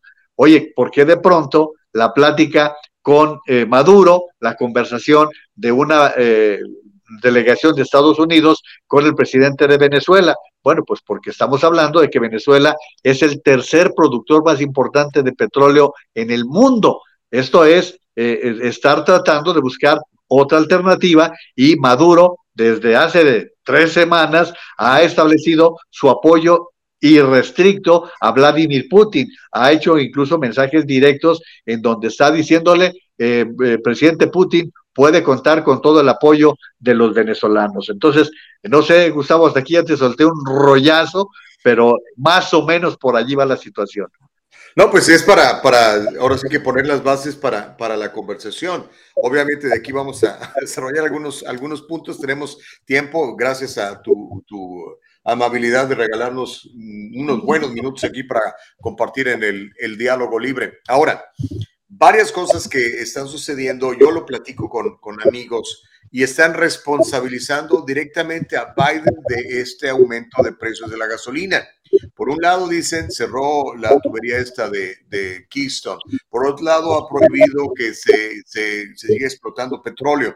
Cuando el, mencionaste tú el dato de que el barril de petróleo llegó a costar cero, la anterior administración había privilegiado el que Estados Unidos explotara sus recursos en hidrocarburos y éramos autosuficientes. Pero ahora tenemos que ir a pedirle a, nuestro enemigo Rusia o ahora a nuestro enemigo Venezuela, quizá el enemigo Irán, para, para restablecer este, este pues este petróleo que nos hace falta, la verdad, porque todavía las, los métodos alternativos no están listos, no, no, no, no se crea suficiente energía eh, eólica o, solar para satisfacer las necesidades de una gran economía como la de Estados Unidos.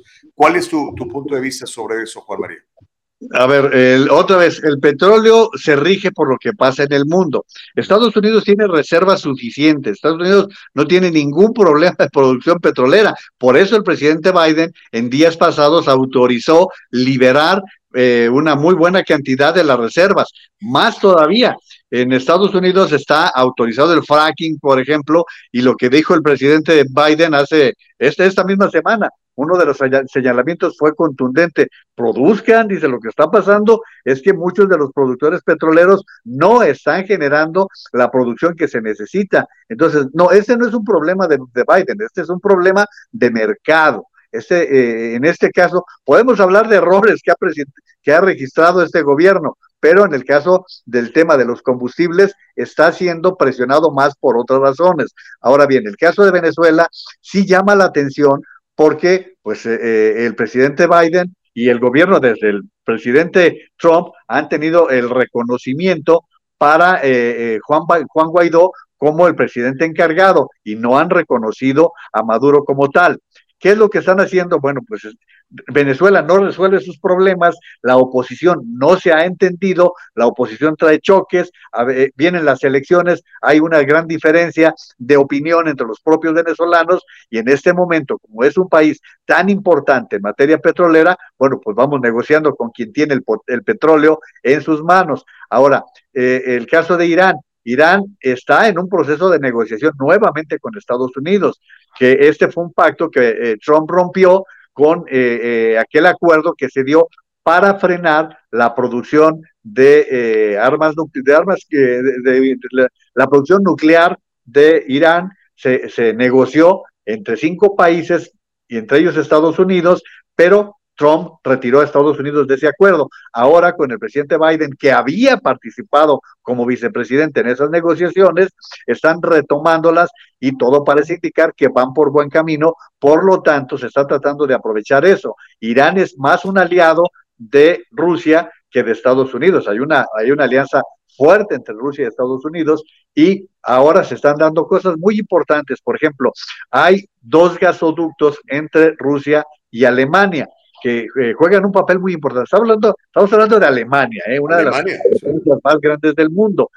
La decisión que tomó Alemania fue cancelar el inicio de envío de gas por el eh, Nord Stream 2, que era el segundo gasoducto, como una presión más en contra de Rusia. Y están buscando la manera de contar con gas proveniente de otros lugares, pero igual, esto tendría que ser a través de barcos, tendría que ser con mayor lentitud es, decir, lo que están tratando es de prescindir de Rusia como una eh, parte fundamental.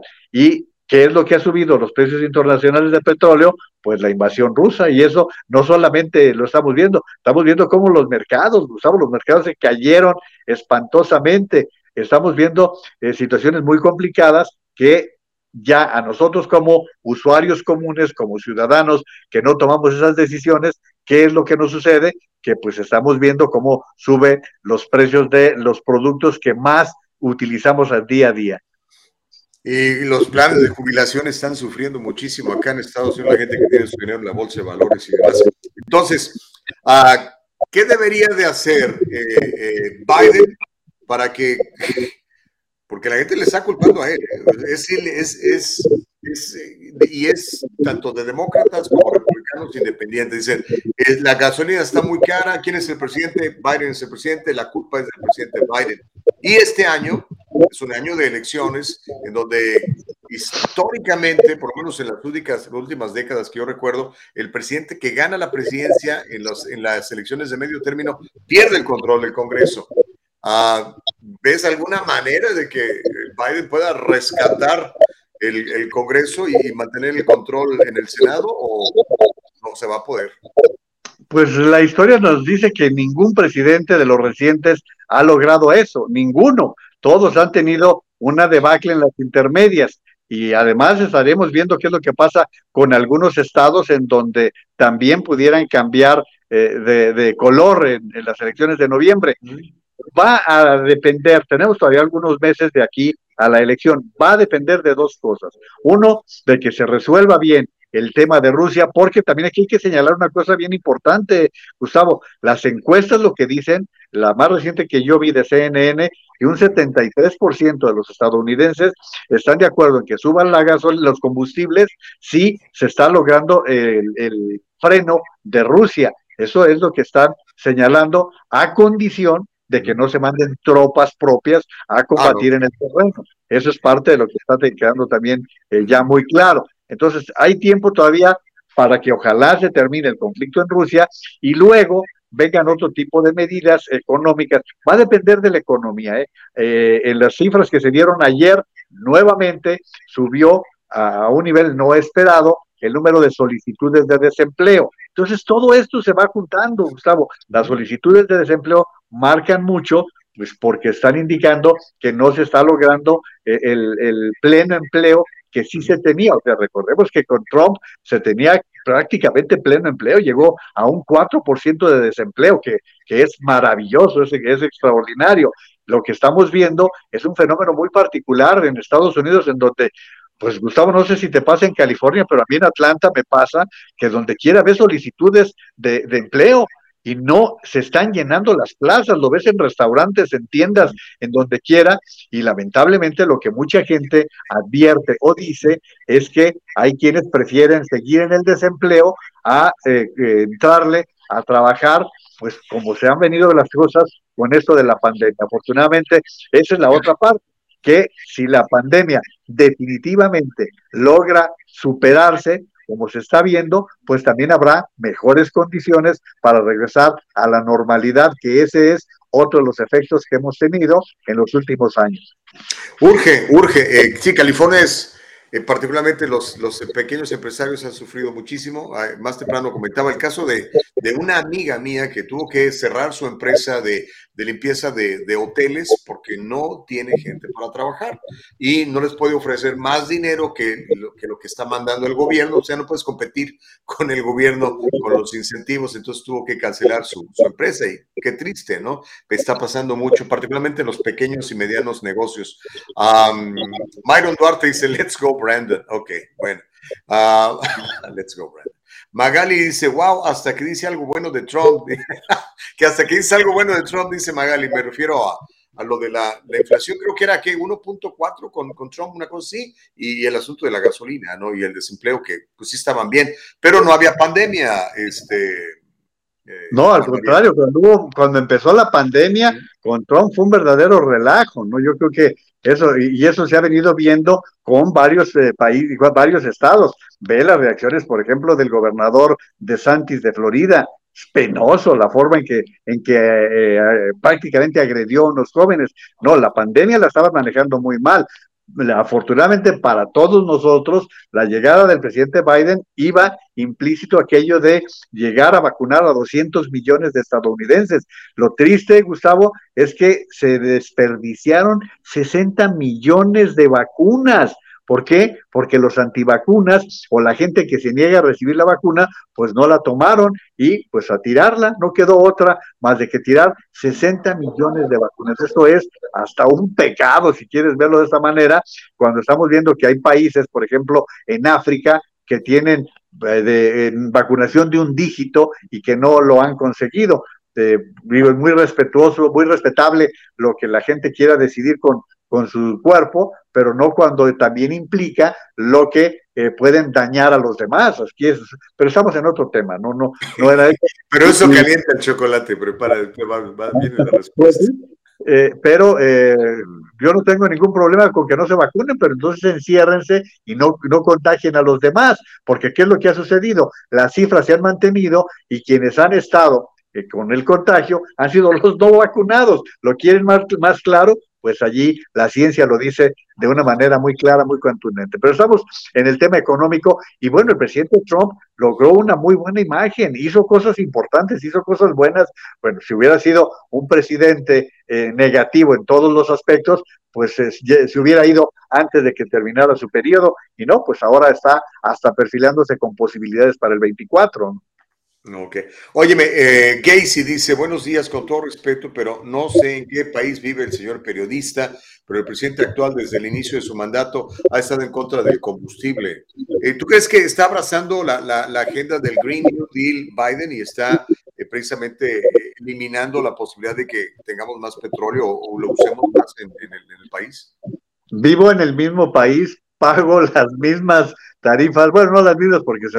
No, Georgia es mucho más suave que California. Sí, eh, eh, acá en, Georgia estamos hablando de, precio del galón, todavía anda en el orden de los 5 dólares, no llega al 6, en algunos llega al 6, bueno, si quieren ustedes la Supreme, anda arriba de 6, pero eh, no, es, no es lo mismo, no, no, no. Es lo que te decía, Gustavo, no nos apasionemos, lo que pasa es que la, la pasión lleva todo esto.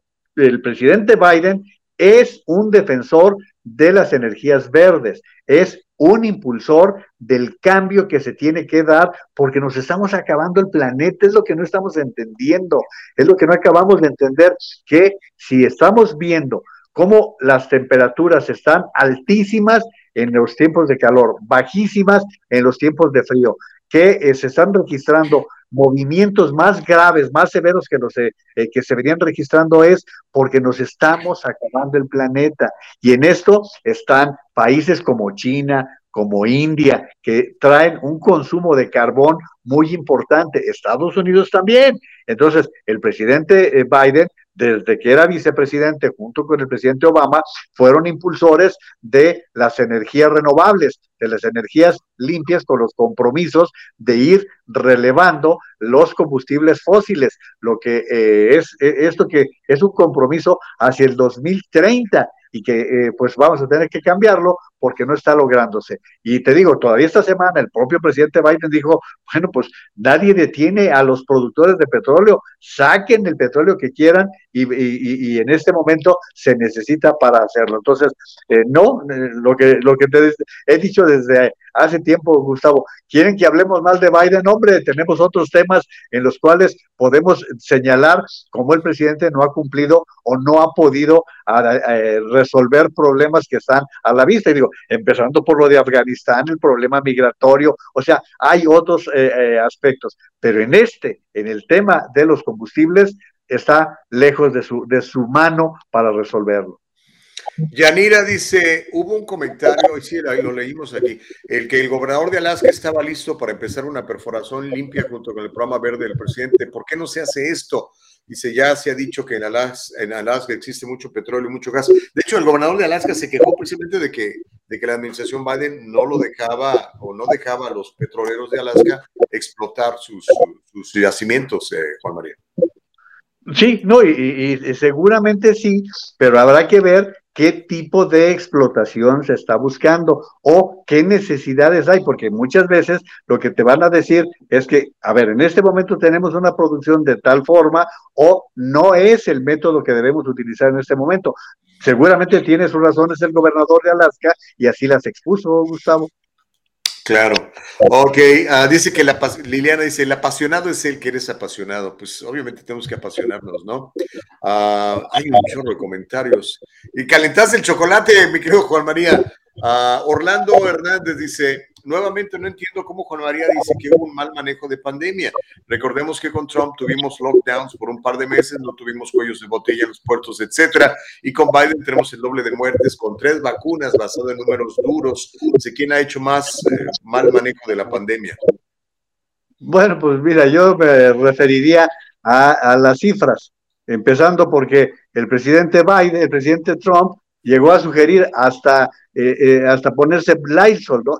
A ver, a mí no, no me interesa eh, estar criticando a Trump. Trump hizo un pésimo manejo de la pandemia. Trump está entre los cinco peores presidentes del mundo en el manejo de la pandemia y eso lo dicen, o sea, lo que pasa es que la gente tiene memoria de corto plazo. cuántos vacunados había con el presidente Trump. Y olvídense, o sea, es que a mí no me gusta entrarle a esto, Gustavo, porque vienen las simpatías o las antipatías. Y yo no estoy hablando de, yo no estoy hablando de cosas concretas, cosas puntuales. Gracias a la vacunación que se emprendió cuando llegó Biden a la presidencia, y eso no, no se puede descartar. Con la llegada de Biden se logró la superación de la fase crítica.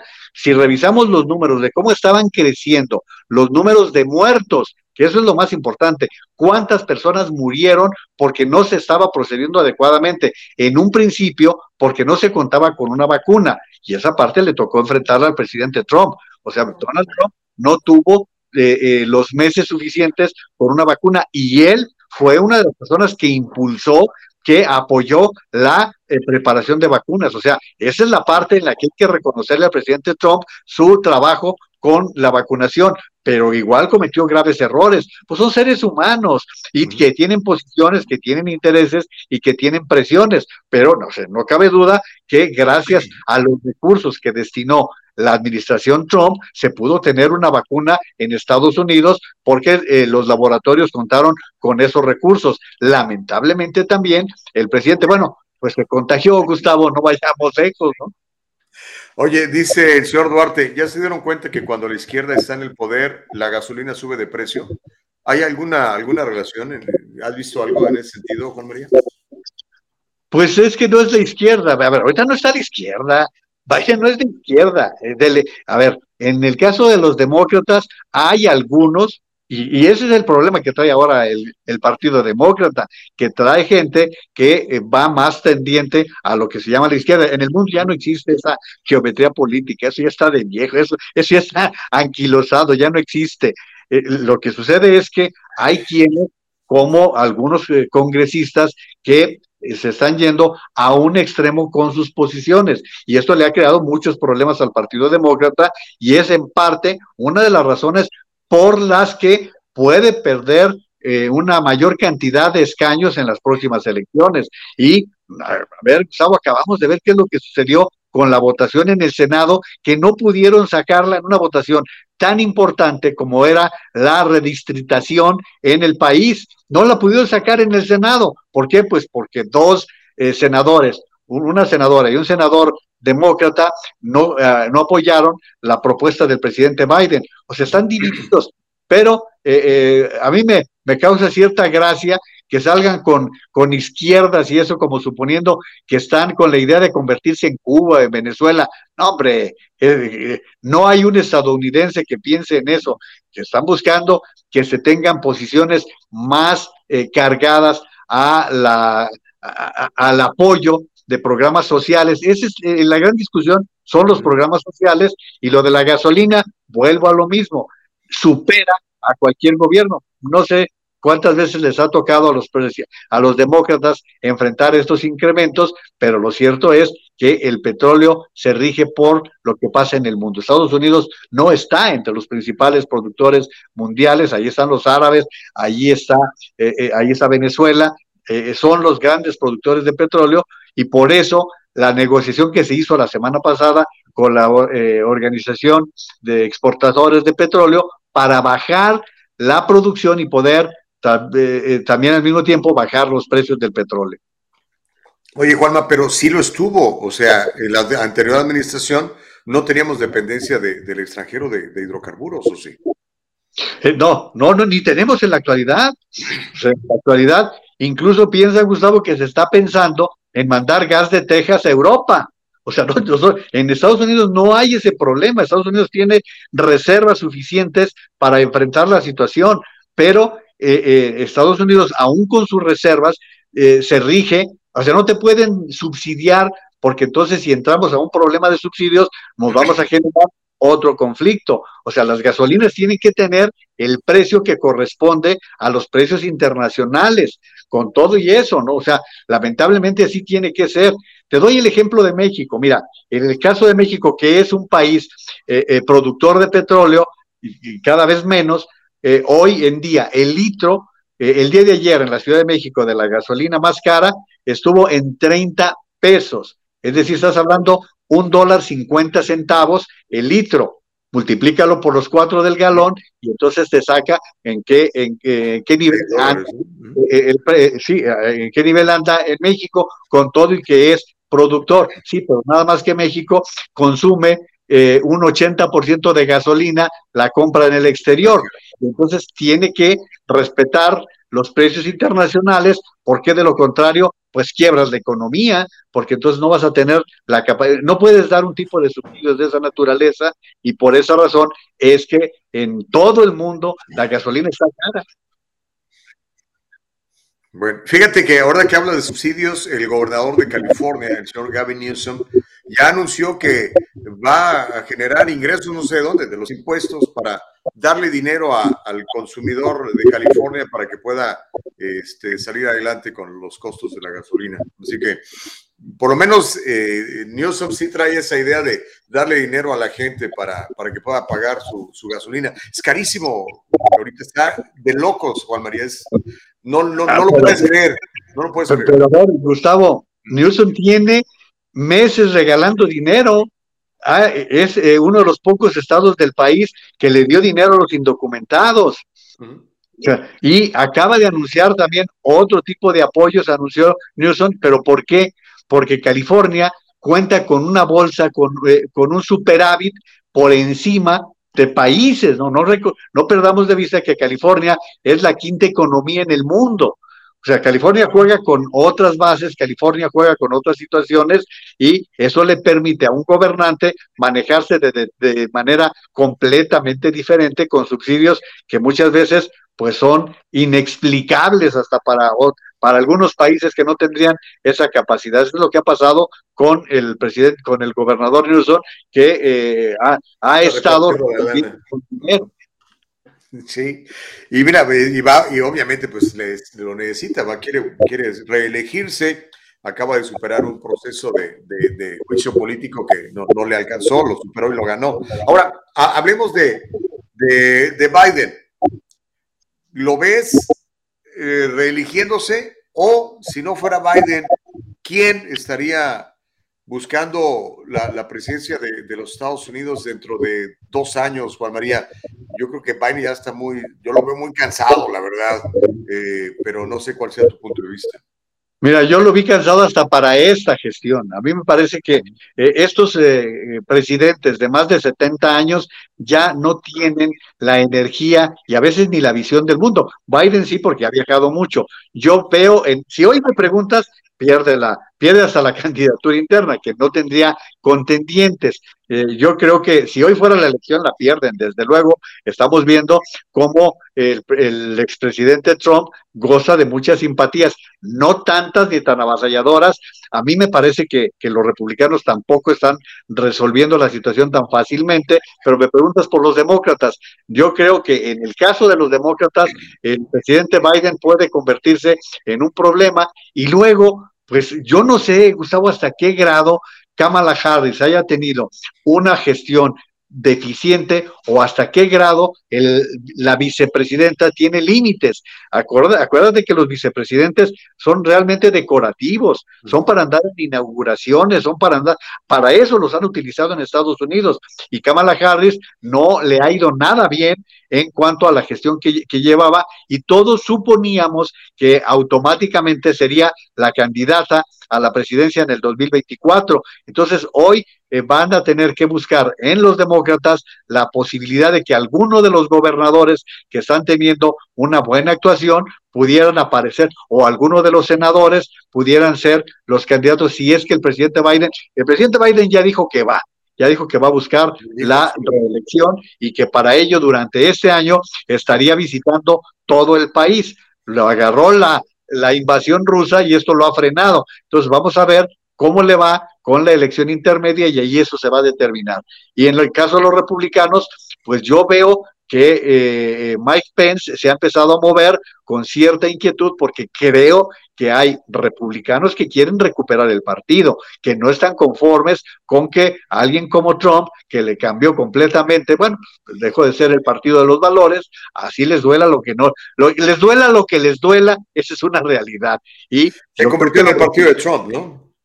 Así es. Y, y, para que les quede claro, yo tiendo a ser más republicano que demócrata, así que les quede claro, mi, mi estimado Gustavo. Óyeme, la posibilidad de, de, Hillary Clinton, alguien estaba candidateando a Hillary Clinton y yo sé que que ella tiene una ambición muy grande por ser presidente de este país.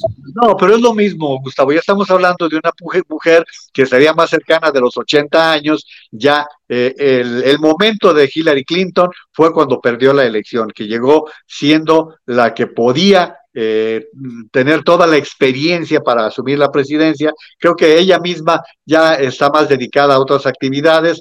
Eh, la gran sorpresa, que no creo que se llegue a dar, es que eh, la esposa de, Barack Obama, que pudiera ser la sorpresa, que como tú sabes, estamos hablando de alguien que tiene una gran eh, aceptación, pero ella ha dicho que a ella la política no le interesa. Ella ha insistido ya en muchas eh, ocasiones que no es de su interés participar, es más, ha dicho hasta públicamente que a ella la política es algo que no, no le llena con todas las grandes simpatías que ha llegado a tener. Ok, bueno, pues ya, ya, ya hiciste un análisis de lo que está pasando aquí en Estados Unidos, de los precios de la gasolina, la inflación. Normalmente cuando la economía no va bien, la gente pues responsabiliza a las autoridades. ¿Esto crees que puede traer eh, como consecuencia que eh, el ciudadano se endurezca y se vaya más, en este caso, por la derecha y que tengamos un control de, ambas cámaras de, la, de la derecha y además, eventualmente, un presidente de derecha, todo al mismo tiempo alineado. No sé si alguna vez pasó con la derecha, pasó con Obama, lo recuerdo, en su primera administración, los primeros dos años. ¿Cómo ves eso? Eh, normalmente el ciudadano se inclina por la situación económica, esa es la parte fundamental. Recuerden que el voto es emocional, el voto no es racional y esto lo decimos todos los que hemos trabajado en la asesoría de, candidatos. En este caso, eh, si la economía se recupera, si la economía va bien, si el empleo está bien pagado, puede ser que eh, los demócratas recuperen terreno. ¿Qué le pasó al presidente Trump? Al presidente Trump le llegó la pandemia. Gustavo, el presidente Trump llevaba bien la economía y cuando viene la pandemia fue la, gota que le cambió el rumbo definitivamente y por eso perdió la elección. La perdió. ¿eh? Aquí nada de fraude. En Estados Unidos, afortunadamente, hemos tenido elecciones limpias, elecciones impecables y eh, eso fue lo que hizo que perdiera el presidente Trump. Y yo creo que va a depender mucho de eso, de la economía y de que no se presente una nueva situación extraordinaria como fue la pandemia. No sé hasta qué grado el tema de la invasión rusa vaya a jugar en, este, en esta situación. Porque, insisto, de aquí a noviembre, como habitante de este planeta, me gustaría creer que ya está resuelto ese problema, porque de lo contrario, quién sabe qué estaremos viviendo. No la tercera guerra mundial, por cierto. ¿eh? Mira, ahora que mencionas eso, las crisis pueden hacer o deshacer administraciones. Recuerdo cuando, cuando ganó el presidente Bush en esas muy eh, eh, polémicas eh, elecciones cuando logra derrotar a través de la Corte Superior de Justicia de los Estados Unidos a la candidatura de Al Gore y bueno, Trump, digo, Bush se establece como presidente, no un presidente muy, muy popular que digamos, pero llega el ataque de, de las Torres Gemelas, el famoso septiembre 11, y todo cambia. ¿Tú crees que una, una, una escalada militar más, más decisiva por parte de Rusia, en donde Estados Unidos se involucre de manera más directa, pueda contribuir a unir al pueblo americano en torno a, Biden?